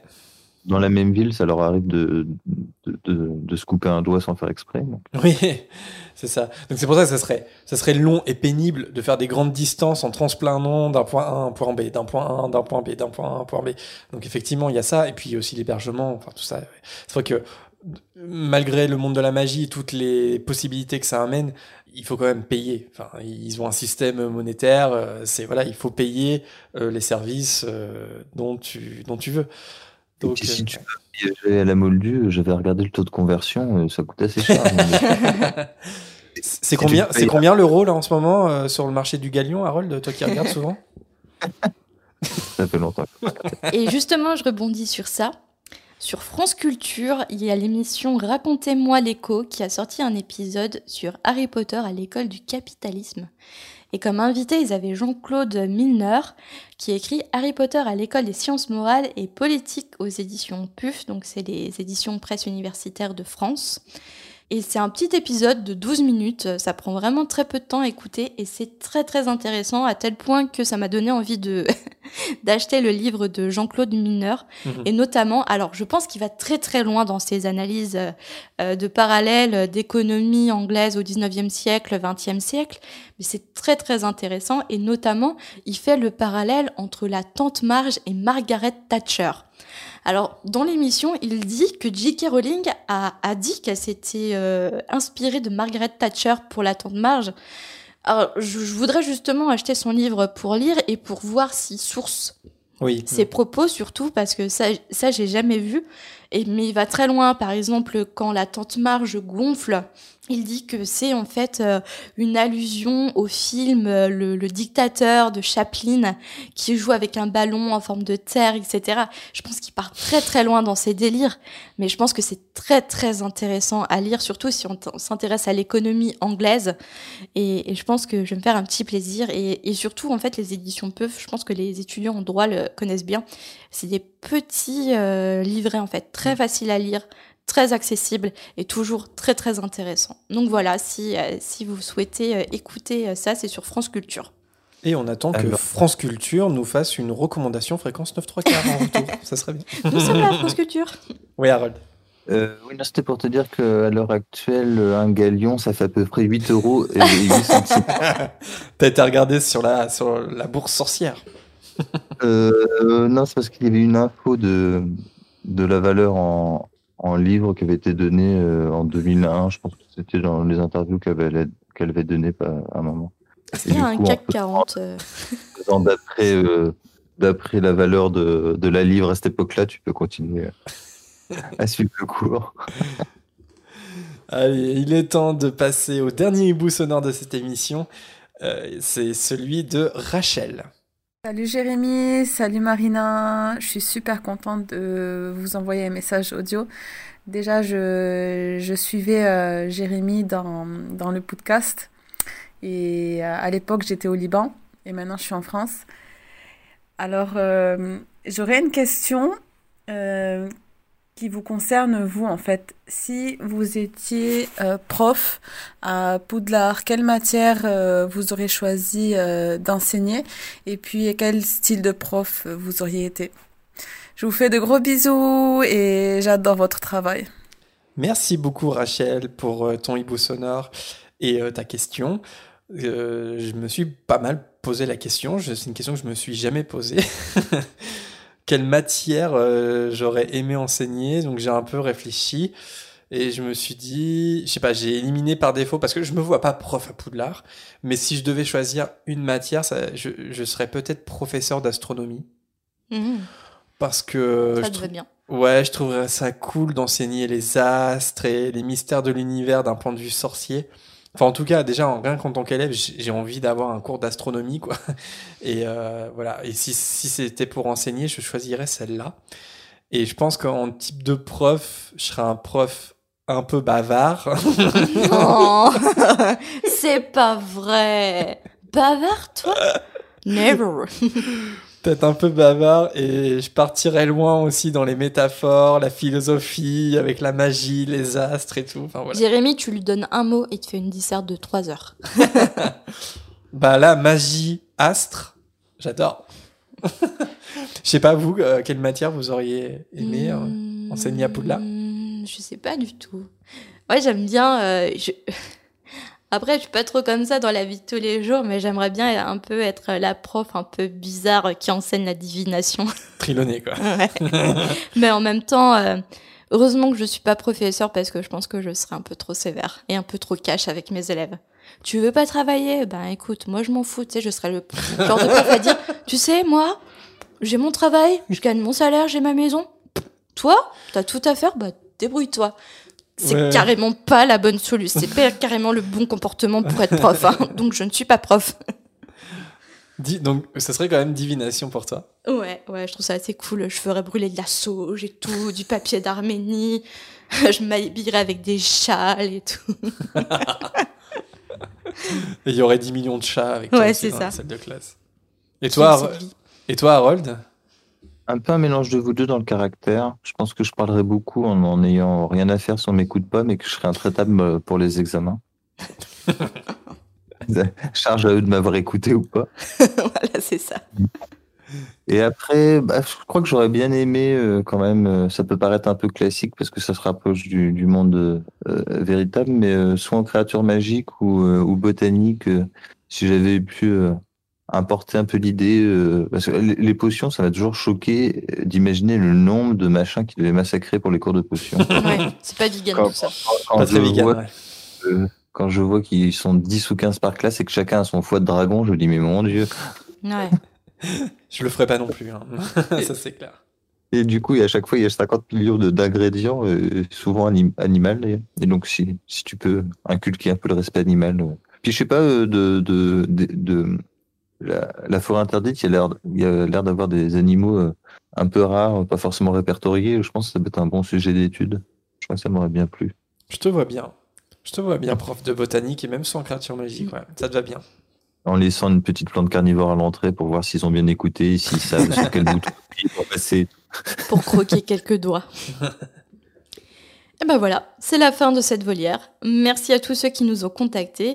Et si vous nous avez envoyé un hibou et qu'on ne l'a pas cité, ne vous en faites pas trop, ça sera sans doute pour un prochain message. Si vous souhaitez apparaître dans la volière, contactez-nous en message privé sur nos réseaux Facebook, Twitter ou Instagram, ou encore par email moldu à l'adresse fréquence934@gmail.com. N'hésitez pas à enregistrer votre voix sous forme de hibou sonore, c'est toujours un plaisir euh, de vous écouter et de vous diffuser. Vous pouvez retrouver bien sûr tous les liens en description de l'épisode comme d'habitude. Et vous êtes de plus en plus nombreux à nous écouter, ça nous fait vraiment chaud au cœur. On voit aussi euh, que certains d'entre vous nous écoutent de plus ou moins loin. On pense notamment à Tatiana qui nous a récemment contactés et qui nous écoute de Russie par exemple, c'est génial. N'hésitez pas à nous dire si vous nous avez écoutés ailleurs qu'en France métropolitaine. C'est toujours sympa de savoir jusqu'où se propagent les ondes de notre petite fréquence. On espère que cette euh, nouvelle formule, euh, une nouvelle fois avec euh, invité, vous plaît autant qu'à nous. En tout cas, c'était un plaisir de t'avoir, Harold, et j'espère que ça t'a plu aussi, cet épisode. S'il y a des fans, des anciens fans qui nous ont écoutés, n'hésitez pas à le dire, ça fera chaud au cœur. Ah Bah, franchement, c'est comme on a dit à Lucas euh, au dernier épisode, on reçoit très très souvent des hiboux qui nous demandent euh, mais les autres, ils parlaient aussi de faire une émission de leur côté, où est-ce que ça en est? Est-ce qu'ils ont lancé un truc? Je me rappelle encore le dernier message. Ouais, pas de souci, en décembre, on aura un épisode. Trois ans plus tard. Vous avez fait des dessus. Non, mais c'est l'horreur. Bon. Non, mais si un jour vous êtes motivé, bah c'est vrai que bon, vous, euh, bah un peu comme moi, moi je suis parti parce que projet perso et projet professionnel euh, qui fait que, et bah vous c'est un peu pareil, hein, vous êtes un petit peu éloigné, c'est la vie, c'est comme ça. Mais en tout cas, bah sachez que si jamais euh, vous voulez quand même vous réunir euh, dans la mesure du possible et faire une émission podcast, je pense qu'il y a des gens qui seront euh, très contents de vous réentendre de façon régulière. L'émission tous les trois ans, un épisode de qualité. C'est à nous choper, les places seront euh, limitées pour les écoutes, ouais, les stars absolues. Bon, en tout cas, euh, c'est pour ça qu'on est super content de pouvoir euh, enregistrer des, des invités dans de bonnes conditions maintenant parce que euh, bah, on a vraiment envie d'inviter des anciens du podcast notamment. Là, on a eu Lucas là, au dernier épisode, maintenant c'est toi. On a envie d'en avoir d'autres aussi parce que parce que voilà, c'est très cool de, de vous réentendre et je pense que et je pense que des auditeurs du podcast sont aussi contents que nous. Et c'est vrai que ça donne envie, euh, si le- les temps prochains sont plus cléments avec nous, de, de s'imaginer sur un événement en extérieur, euh, se croiser et, et en même temps euh, mixer ça avec un enregistrement audio, ça pourrait être rigolo et très sympa. Complètement. Ouais, c'est sûr. On réfléchit d'ailleurs à, à venir au prochain bal des sorciers. Donc on pourra en reparler en privé, mais mais euh, mais oui, euh, là c'est depuis un an euh, c'est mort les événements, mais ça va reprendre. Et, Et la dernière fois, notre voiture nous avait lâchés. Ah oui. Donc oui. on a, on aura notre nouvelle voiture normalement pour le bal des sorciers. donc c'est bon, on aura notre transport magique. complètement. Mais ouais, ça sera un plaisir de, se voir euh, en vrai sur un événement euh, complètement. En tout cas, si vous prenez autant de plaisir à nous écouter que nous à enregistrer, n'oubliez pas de nous laisser une petite note. Et oui, Harold, c'est notre moment euh, youtubeur. et un petit commentaire dans le cas où vous utilisez Apple Podcast ou Podcast Addict par exemple, voire à vous abonner sur notre chaîne YouTube si c'est la plateforme que vous préférez pour nous écouter. Lâche un like. Pour le référencement, c'est ça, je sais même pas le faire en fait. La petite clochette. Pour la notif. Peu importe euh, le moyen que vous utilisez, merci à tous pour être là. Et si vous souhaitez garder le contact avec nous et d'autres auditeurs, les réseaux sociaux sont là pour ça. Notre groupe Facebook est particulièrement intéressant dans le cas où ça vous intéresse de discuter et d'échanger avec euh, notre petite communauté. À l'heure où on enregistre, notre serveur Discord est toujours en chantier parce que on se rend compte qu'on est un peu vieux, on sait pas trop comment faire, mais ça ne va pas tarder à arriver aussi, donc restez bien connectés. Ça pourrait être sympa de créer quelques salons de discussion spécifiques et faire du vocal en dehors des émissions aussi. Bref, on vous tient prochainement au courant. Au-delà de nous écouter et de nous suivre, vous pouvez également nous soutenir avec quelques galions sur notre page Tipeee, dont le porte-loin est lui aussi en description. C'est grâce à tous les soutiens reçus jusqu'à maintenant qu'on a par exemple pu enregistrer cette émission avec Harold dans de bonnes conditions, avec un matériel correct. Et comme d'hab, on n'oublie pas de citer tous les tipeurs du moment, à savoir Lucie, Yourad, Marie, le Super Panda, Louison, Mademoiselle Or, Yonde, Larynthmancien, Clara, Marion, Chloé, Améry, Aurélien, Cali, Mathilde, Miss Bookin et Calma Robot. Merci à tous de contribuer à l'évolution de ce podcast, ça nous touche beaucoup. Et Harold, une dernière fois, merci beaucoup de ta participation. C'était super sympa. Et peut-être qu'on peut-être qu'on te réinvitera aussi. Euh, on a encore plein plein plein de chapitres donc euh, donc C'est euh, vrai. On a plein plein de gens qu'on aimerait inviter mais on, on réinvitera des gens qui sont déjà venus forcément. Enfin si tu l'acceptes. Si Ah tu bah as passé oui. un bon moment. Avec plaisir. Si tu nous dis merci pour ce moment. Merci pour ce moment. N'hésitez pas à vous abonner à leur chaîne. C'est vraiment très bien ce qu'ils font. Allez, on se retrouve prochainement et très certainement avec un autre invité pour le chapitre 6 du prisonnier d'Azkaban qui s'intitule Coup de griffe et feuille de thé. À bientôt tout le monde. À très vite.